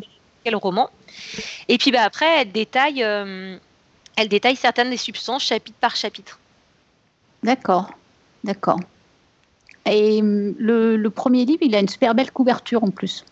Bah, les deux, euh, ah, comme Arsenic aussi, il a une vieille couverture un petit peu à l'ancienne. Moi, j'aime bien, ah je préfère même. Mm. Mm. Mon petit côté mamie anglaise, ça. On va faire une, une, transition en parlant de, de plantes et de ricins avec euh, donc une anecdote. L'anecdote d'Eléa, parce qu'il euh, y a eu un challenge. Donc je la laisse embrayer là-dessus. Hein. Alors en fait, la, semaine dernière, on était déjà parti de la chatroom, il me semble, et quelqu'un, euh, il me semble que c'était toi, Robin, m'a défié de trouver une anecdote sur la patate par émission en lien avec le thème. yeah Voilà. Donc non, c'est pas moi, mais euh, mais, j'aime beaucoup. Ok, bon ben voilà, euh, je relève le challenge. Je suis persuadée d'y arriver au moins jusqu'à la fin de la saison. Alors pour aujourd'hui, je dirais simplement que planter des plants de ricin entre des plants de pommes de terre, eh ben ça permet notamment de repousser les dorifores, qui sont des insectes de la famille des coléoptères, qui adorent manger les patates et qui du coup sont un fléau pour, euh, pour les cultures. Donc en plus d'être ornementale, parce qu'elle a de très très belles fleurs rouges, on peut aussi s'en servir d'un outil de lutte biologique. Voilà. Waouh, à bon entendeur, salut. Bravo. Ça commence terrible. Alors que tu aurais juste pu te contenter de répéter ton, ton, truc de la semaine dernière, quoi. Sur le fait que euh, ça pouvait être un poison. Mais non, mm. tu vas chercher bah autre chose, c'est beau. Oui, c'est très beau. Oui, oui. Euh, on a eu des questions des auditeurs. Enfin, moi, moi je trouve que c'est surtout des, des, commentaires. Mais Eléa, si tu veux, euh, si tu veux aller relever les, les questions, vas-y. Hein. Oui, alors euh, il y avait peut-être éventuellement revenir sur. Euh, euh, donc le geek demandait si une septicémie dont tu parlais au début, Claire, c'était pas plus une infection qu'un empoisonnement, et du coup, peut-être qu'on peut parler de la différence. ouais, alors je sais, enfin, je sais pas si je le disais. Je, disais qu'en tout cas, parfois, quand on parle de septicémie, on entend parler d'empoisonnement du sang, et et surtout, je disais que j'avais pas la réponse à cette question. Je sais sais pas quand c'est des maladies bactériennes, si du coup tu peux parler de. Je sais pas si tu peux à chaque fois parler d'empoisonnement. Je pense que ça dépend de, comment fonctionne ta bactérie. Je suis absolument pas biologiste euh, bactérienne. mais... Honnêtement, le nom qu'on donne à la chose, euh, au bout d'un moment, peu importe, non? Ouais, non, bah, moi je suis une psychopathe du vocabulaire. C'est pour ça que je me je tique sur des trucs qui sont effectivement pas forcément très importants. Mais euh, quand, bah, tu pense, mais... Euh, une infection, tu vas déclencher quelque chose qui est euh, sur la base d'une réaction de ton système immunitaire. Donc ça va pas être exactement la même chose qu'un empoisonnement qui va du coup être toxique pour un autre mécanisme physiologique et qui va empêcher un, mécanisme dans tes cellules ou, ou quelque chose comme ça de, de fonctionner. Donc c'est pas le même processus biologique qui est impacté entre une infection et un empoisonnement pour moi. Mm. Après, septicémie, c'est un terme médical bien précis. Hein. C'est vrai que c'est une infection euh, qui, euh, dont l'origine euh, est, dans le sang, c'est clair. Hein. c'est pas forcément un empoisonnement, un empoisonnement et vice-versa, en fait. Mm. ouais, sinon, dans la chatroom, il n'y avait pas vraiment d'autres questions. Brucicor est très déçu qu'on ne parle pas d'arsenic. Du coup, ce sera pour le dossier prochain. Ouais, il y a encore trois. Là, je vous ai parlé de deux poisons un peu plus en détail et un que j'ai cité assez rapidement, c'est la ciguë. Euh, pour la prochaine fois, je vais vous parler de l'arsenic, de la morphine, euh, lequel je vous ai dit encore en troisième qu'elle utilisait pas mal, je les oublie à chaque fois, arsenic, morphine et... Euh... Ah mince, donc c'est pas le véronal, zut. Ah, euh, arsenic, attendez, je le retrouve, hein, les trois qu'elle utilise le plus, c'est morphine, arsenic et cyanure. cyanure, en ah, plus, c'est celui qu'elle utilise le plus donc la prochaine fois, je vous parle de ces trois-là. Et puis peut-être éventuellement, vu que là j'ai quand même bien fait sa bio, j'ai plus de temps la prochaine fois pour détailler les poisons, je parlerai peut-être de quelques autres qu'elle a utilisés aussi. Après, c'est vrai qu'on peut pas, on peut pas parler de tous les poisons, j'imagine. Hein, non, mais je voulais pas vous faire. Euh, je voulais pas lister tous les Ouais, exactement. En fait, j'ai mm. essayé de distiller un peu, euh, genre la strychnine, la, ricine, parce que si je vous sors euh, un catalogue de tous les poisons, je vous les détaille un par un, ça, ça va être euh, un peu chiant. Enfin, c'est mon avis à écouter. Donc, c'est pour ça que là, je voulais vous mixer un peu la bio, les anecdotes et, mm. et les tu poissons. Tu peux éviter, en revanche, de dire je vous ai distillé. c'est une émission sur les. Enfin, je. Oh. oui. oui, la prochaine fois, j'essaierai de vous distiller un peu plus de substances toxiques, ces trois-là en particulier. Je trouverai bien d'autres anecdotes et finir la biographie d'Agatha. Et, le geek suggérait dans la chatroom que, comme tous les bons romanciers, tu nous fasses euh, un épisode sur les poisons en trois tomes, une trilogie euh, des poisons. Voilà. Ouais, euh, bah, pourquoi pas? Il y a encore un milliard de trucs à raconter, c'est pas impossible. Par contre, ne soyez pas trop impatients parce que je crois que la prochaine date dispo, je me suis calée en mai dans le calendrier. Hein. donc la suite, le, le, tome 2, comme toute bonne série, ça se fait attendre. Tome 2, il sera en mai, quoi. Le suspense sera insoutenable. Trop. Euh, Tube, tu nous fais le pitch la semaine prochaine Pardon, j'étais dans les publications d'intuition féminine. A priori, il y a plusieurs articles, dont Marie-Claire qui cite une étude scientifique, mais je n'ai pas retrouvé sa trace. Oh, on n'a peut-être pas qui aurait prouvé que, l'intuition n'était pas plus féminine que masculine. Ah. C'est fou. Marie-Claire, ça a l'air d'être une traduction d'un article du Télégraphe mais qui ne cite pas du tout et qui a l'air de venir d'un truc, d'un article du New Scientist qui, sauf erreur, euh, est la version originale de Science et Vie sur certains articles. Enfin bref.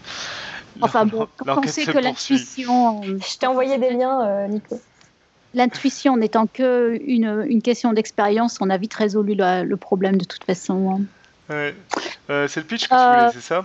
Oui, je voudrais bien que tu nous fasses le, pitch de la semaine prochaine. La semaine prochaine, nous aurons une invitée vraiment de marque, Evelyne Heyer. Elle est professeure d'anthropologie génétique au Muséum national d'histoire naturelle depuis 2005.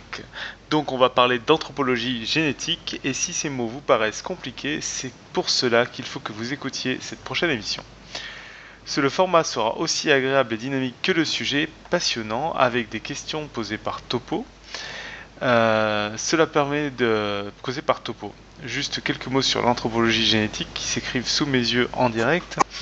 Cela permet de retracer l'histoire des peuplements humains de ces régions du monde, d'évaluer l'importance de la sélection naturelle et de comprendre en quoi le fait d'être un animal social, entre guillemets, a pu jouer sur l'évolution biologique. Comment les comportements socioculturels et leur transmission ont un impact sur l'évolution génétique. Voilà, voilà. Voilà, un grand programme. Sujet. Oui, oui, je pense que ça va être vraiment intéressant. Euh, encore euh, passionnant. Et puis pour une fois, ça va pas être de la Mais t'es tellement grossier. Tu sais, j'étais en train de me dire, c'est marrant, j'ai pas encore pris très cher ce soir. Tu peux pas dû beaucoup écouter. Ah bah si Ah bah voilà. Ça non, c'était top en plus, Claire. Je me moque, mais Écoute, mon intuition féminine sentait que ça allait pas tarder la pique de sang. Et d'ailleurs, Eléa, tu me les envoies où tes articles d'intuition féminine? Je les reçois pas. Sur Slack. Ah. Euh, oui, donc venez euh, nous écouter la semaine prochaine. Donc ça va être, à mon avis, vraiment, vraiment intéressant. En plus, euh, la semaine prochaine, je veux pas dire, mais il y aura Topo qu'on n'a pas entendu depuis longtemps sur podcast. Je veux dire, il y a Topo la semaine prochaine. qui va nous faire. Attends, on l'a pas entendu depuis longtemps. Il est venu nous parasiter un épisode entier là. Ça, non, ça m'a pas suffi. Claire, tu nous, tu nous dis ta citation que tu as amenée? Euh, ouais. Bon, du coup, évidemment, la citation, c'est une citation d'Agatha Christie, ou plutôt un truc qu'elle a fait dire à son personnage Hercule Poirot dans un des romans. Quoi de plus passionnant que l'activité mentale? Faites fonctionner vos petites cellules grises. Elles seules dissiperont les brouillards et l'incertitude et vous conduiront à la vérité. Waouh Faites fonctionner vos petites cellules grises. Ouais, il dit toujours ça. Ouais, les petites cellules grises de poireaux. Qui s'agitent, qui s'agitent. Bien. Eh ben, c'est une belle leçon. Enfin bon, j'en sais rien. Je dis ça. c'est génial. Vive l'activité mentale. D'ailleurs, en partant d'activité, en parlant d'activité mentale, on vous demande de vous activer aussi. Allez faire fonctionner vos petites cellules, euh, car euh, c'est le moment du quiz. Et euh, Robin, tu veux nous le dire, le quiz du mois? Euh, Voilà, une complainte que l'on entend vraiment souvent et elle mérite vraiment qu'on y apporte une réponse. On a plus mal aux articulations quand il fait humide, info ou intox. Euh, donc on ne connaît pas la réponse, on a posé la question uniquement par pure curiosité et donc il va falloir qu'on cherche. Alors je ne sais pas qui est le on d'ailleurs, hein. ça, m'inquiète un petit peu parce que j'aime mieux les quiz où on sait qui va répondre quand même. Hein. Eh bien, on ça va... en attendant de savoir qui va répondre et quand, on attend vos commentaires, vos avis et surtout vos données scientifiques du style Ah, mais si, moi je me rappelle, à la dernière inondation, j'ai eu très très mal au genou gauche. Alors, c'est moi qui vais essayer de faire la réponse. Et, j'avoue que ça me fait assez peur, en fait, parce que, je, effectivement, il y a tellement de, choses qu'on entend, de choses que les gens disent, de tellement. Les gens sont vraiment persuadés que c'est vrai, en tout cas. Hein. Euh, et, je suis, en fait, je suis super curieuse euh, de voir ce que je vais trouver. Hein. Donc, euh, mais j'espère qu'on aura aussi beaucoup, beaucoup de, de vos avis et, de, et surtout de vos preuves scientifiques à mon avis, ça, hum, ouais, je suis bien curieuse de la réponse. Alors, avant qu'on continue sur autre chose, je voulais euh, parler de Patreon. Et euh, je voulais encore euh, remercier nos derniers contributeurs en date, qui sont Cédric et Maël, qui viennent donc de venir nous soutenir financièrement. Je voulais vous rappeler que vous, auditeurs, vous êtes notre seule source de revenus. Alors vraiment, merci très très très sincèrement si vous nous aidez déjà, si vous y pensez et que vous voudriez le faire. Euh, donc, on utilise Patreon pour vos contributions. Vous trouverez évidemment le lien sur notre site web.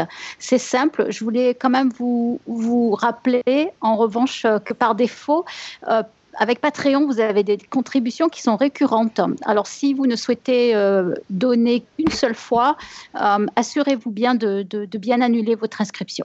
Mais en tout cas, encore une fois, merci, merci, merci. Ensuite, maintenant, on va avoir une avalanche d'annonces qui sont toutes super intéressantes. Euh, c'est vrai qu'on en a pas mal et on risque de parfois vous, vous submerger, mais c'est vrai qu'il se passe beaucoup de choses en ce moment et des choses qui, qui ont trait euh, à la vulgarisation de la science et c'est difficile de, de faire le, comment dire, de ne pas en parler en fait. Donc les voilà. On commence avec Léa. C'est l'effet euh, printemps.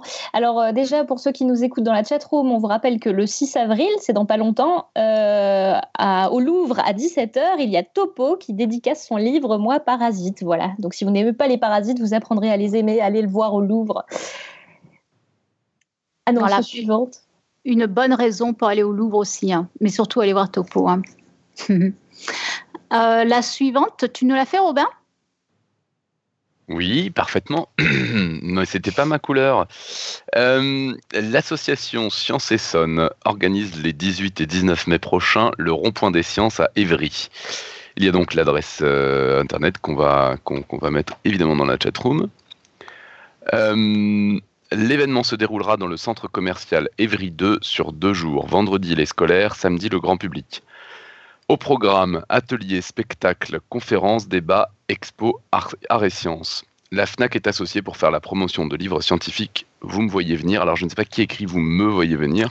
Oui, j'aurais dû euh, je suis désolée. Il n'y a, aucun problème. Ah oui, si, si, la promotion de livres scientifiques. Donc, euh, tu veux dire qu'il y aura. Non, ah non. Il y aura une présentation du livre La science à contre-pied le samedi après-midi. Après-midi. Mini-conférence de 10 minutes, un quart d'heure. Euh, plus des dédicaces. Il est déjà prévu des mini-conférences d'Hervé Doll de l'Université Paris-Sud, avec dédicace de son livre Le côté obscur de l'univers, de Jean-François Colonna de Polytechnique, tiens, je le connais, et de Jean-Pierre Tambourin du Génopole. Voilà, donc apparemment c'est un événement bien riche sur deux jours à Évry. Euh, avec plein de, dédicaces. Euh, et la science à contre-pied, sauf erreur, c'est le truc qui a été écrit par le parc des membres du Café des Sciences. Oui, oui, ouais, c'est ça. Mm, mm. Euh, Eléa, pardon. Euh, oui, alors euh, petite annonce pour mai, du coup, du 14 au 16 mai, c'est le festival Pint of Science, donc on invite des chercheurs dans des bars, et ça, ça va se passer dans plus de 40 villes en France, donc les tickets sont en vente à partir de lundi prochain, le 9, avril. si vous êtes dans des grandes villes comme Paris ou Strasbourg, dépêchez-vous de, de, réserver vos places pour les soirées, parce que ça part vite. Euh, voilà. Et autre annonce euh, que Bruce Icor me rappelle dans la chatroom, si vous êtes du côté de Lyon, euh, ce week-end c'est la Geek Touch à Eurexpo. donc il y aura des ateliers scientifiques. Voilà, si ça vous intéresse. Ah d'accord. Ben, on mettra aussi le lien festival, hein, le lien internet. Hein. Voilà. Ok. Le festival Astro Rap, TUP, tu veux en parler? J'étais en train de faire mon annonce euh, carrée, mais euh, j'étais muté. Donc, c'est les rencontres astronomiques de printemps euh, pour débutants confirmés avec ou sans matériel. Le rendez-vous, il est sur Craponne-sur-Arzon, en Haute-Loire, loin des lumières des grandes villes, et la, la ville éteint même ses, lumières pour l'occasion. Donc voilà, et vous aurez le lien sur les notes. Ça, c'est classe. la ville qui éteint ses lumières, c'est bien. J'aime bien, j'aime beaucoup l'idée. Juste pour ça, j'aimerais bien l'idée, pas pour, pas pour regarder les télescopes, mais. Non, mais ça doit être une chouette rencontre, en fait, j'imagine. Hein, pour les gens qui, mm. aiment bien euh, l'astronomie, ça doit être vraiment chouette. Hein. Je sais pas ce que c'est le gentilé, par contre, de Craponne sur Arzon. Le quoi? Ah, le nom des gens qui. De comment on appelle les habitants, euh, Les craponnés sur les, craponnés, les craponnés, c'est bien les craponnés. J'aime bien les craponnés. Enfin, rien ne dépassera Notre-Dame de Bellecombe. Bref. Euh, C'est-à-dire C'est quoi Les habitantes de Notre-Dame de Bellecombe, je vous laisse y réfléchir. Oh Nous avons une autre annonce, c'est le FemLab France. Euh, le FemLab, euh, rappelons-le, est un concours organisé par le gouvernement anglais qui récompense les meilleures présentations scientifiques de vulgarisation. Chaque candidat a trois minutes pour présenter sa recherche. La date limite des candidatures est fixée au 15 avril 2018. Ça, c'est pour les gens qui nous écoutent en direct, donc, pour une finale le 24 mai à Lyon. Voilà, c'est bientôt. Euh, donc, si, vraiment vous voulez euh, proposer votre dossier, euh, activez-vous parce que c'est bientôt. Hein. Mm. Paris Science. Paris Science, TUP. J'avais pas vu que c'était ma couleur. Paris Science, la 14e édition de Paris Science, festival international du film scientifique, se déroulera cette année en deux temps dans le 5e arrondissement de Paris. Le Paris Science des scolaires du 15 au 19 octobre et le Paris Science du grand public et des pros du 26 octobre au 31 octobre au Muséum national d'histoire naturelle de Paris et à l'Institut de physique du globe de Paris du 15 février au 30 avril. J'ai du mal avec les dates. Ouais, là, il y a un truc effectivement. Euh, donc, en fait, j'imagine que du 26 au 31, c'est au muséum et du 15 au 30, c'est à l'Institut de physique en fait. Bref, de toute façon, vous allez voir euh, tous les détails sur pariscience.fr et vous aurez bien plus d'infos. Et puis, c'est pas pour tout de suite, donc vous avez le temps de, Alors, c'est pas vous pour renseigner pour bien trouver. C'est pas pour tout de suite, mais il y a des dates limites d'impôt qui approchent bientôt quand même. Hein. Donc c'est pour ça que je voulais en parler maintenant en fait. Ouais, euh, il y a deux appels à projets qui sont actuellement en cours. Donc il y a le concours des courts-métrages Regard sur les déchets radioactifs avec l'Andra, où la date de dépôt est au 15 avril, et euh, le concours du prix du premier film scientifique avec Ushuaïa TV, qui pour le coup a une deadline au 10 septembre. Voilà. Donc euh, pour plus d'infos, donc pariscience.fr. Mais encore une fois, les, dates euh, de, dépôt, elles sont maintenant presque. Hein. donc, euh, tu continues sur Tous en Sciences, tu peux Ouais. Initié par le comité d'organisation de l'édition 2017 de la Marche pour les sciences, le collectif Tous en Sciences rassemble des citoyens souhaitant promouvoir et défendre la démarche scientifique. Le collectif vise à organiser des événements récurrents afin de permettre les sciences au cœur du débat citoyen. Une assemblée constitutive sera organisée le lundi 23 avril à 18h au Café des Sciences de Cap Science à Bordeaux. Pour vous inscrire à l'un et ou l'autre des événements, merci de remplir le formulaire avec le lien dans les notes de l'émission. D'ores et déjà, tous ensemble souhaitent s'impliquer dans l'organisation d'événements à, l'occasion de la prochaine édition de la Fête de la Science, donc du 6 au 14 octobre, de la Marche européenne des sciences, qui se tiendra au printemps 2019. Si vous souhaitez les rejoindre, eh il y a une adresse mail, c'est tous en sciences, tout attaché, à gmail.com. Voilà, donc ça, ça paraît euh, important comme, euh, comme type de manifestation, j'imagine. Il faudra voir ce que ça donne, mais euh, ça me paraît. ça, ouais. Bref. Je ne sais pas ce que je veux dire. J'allais dire, j'espère que c'est pas trop politique non plus, mais euh, à mon avis, c'est. C'est pas politique, c'est vraiment un mouvement de, citoyens et de chercheurs dans lesquels les chercheurs s'impliquent aussi. Euh, je, je, le dis parce qu'en fait, euh, les marches pour les sciences, j'étais organisatrice à Strasbourg. Et c'était plutôt un mouvement de démonstration pour euh, essayer de, sensibiliser les gens au fait que les sciences doivent prendre plus de place dans, dans la vie quotidienne des gens. Et... Hmm. C'était la marche des fiertés scientifiques. Exactement, c'était un peu une science pride. Et en fait, euh, Marche pour les sciences, ça a été un peu euh, associé à euh, ouais, Science en marche, Marche pour les sciences, ça a été confus, euh, confus avec euh, En Marche, le parti d'Emmanuel ah Macron. C'était un peu compliqué, mais c'est pas politique en fait. C'est ouais, pas, politique au, sens d'un parti, quoi. Enfin, c'est un acte politique, mais c'est pas affilié à un parti, quoi. Ouais, ouais, je suis contente que tu précises là, c'est bien, d'accord. Donc, important donc parce que la place de la science dans nos sociétés, c'est super important. Bon, après, je fais mon rappel annuel euh, que je vais faire jusqu'à la date du salon. Euh, si vous n'êtes toujours pas venu au salon culture et jeux mathématiques au moins une fois dans votre vie, c'est un scandale. Euh, que vous aimiez les maths ou pas. En fait, si vous aimez pas les maths, c'est évidemment l'occasion de changer d'avis. Enfin, si vous pensez ne pas aimer les maths, parce qu'en fait, c'est pas possible, c'est l'occasion de changer d'avis puisqu'il y a des maths sous absolument toutes leurs formes. Que ce soit de l'origami, du tour de magie, de la conférence, du jeu, du tout ce que tout ce qu'on peut imaginer, ou même encore autre chose. Par exemple, il y a eu des stands de couture des fois qui étaient assez chouettes aussi, de bijoux, tout ça. Waouh Ouais, non, ça peut partir vraiment dans absolument toutes les directions.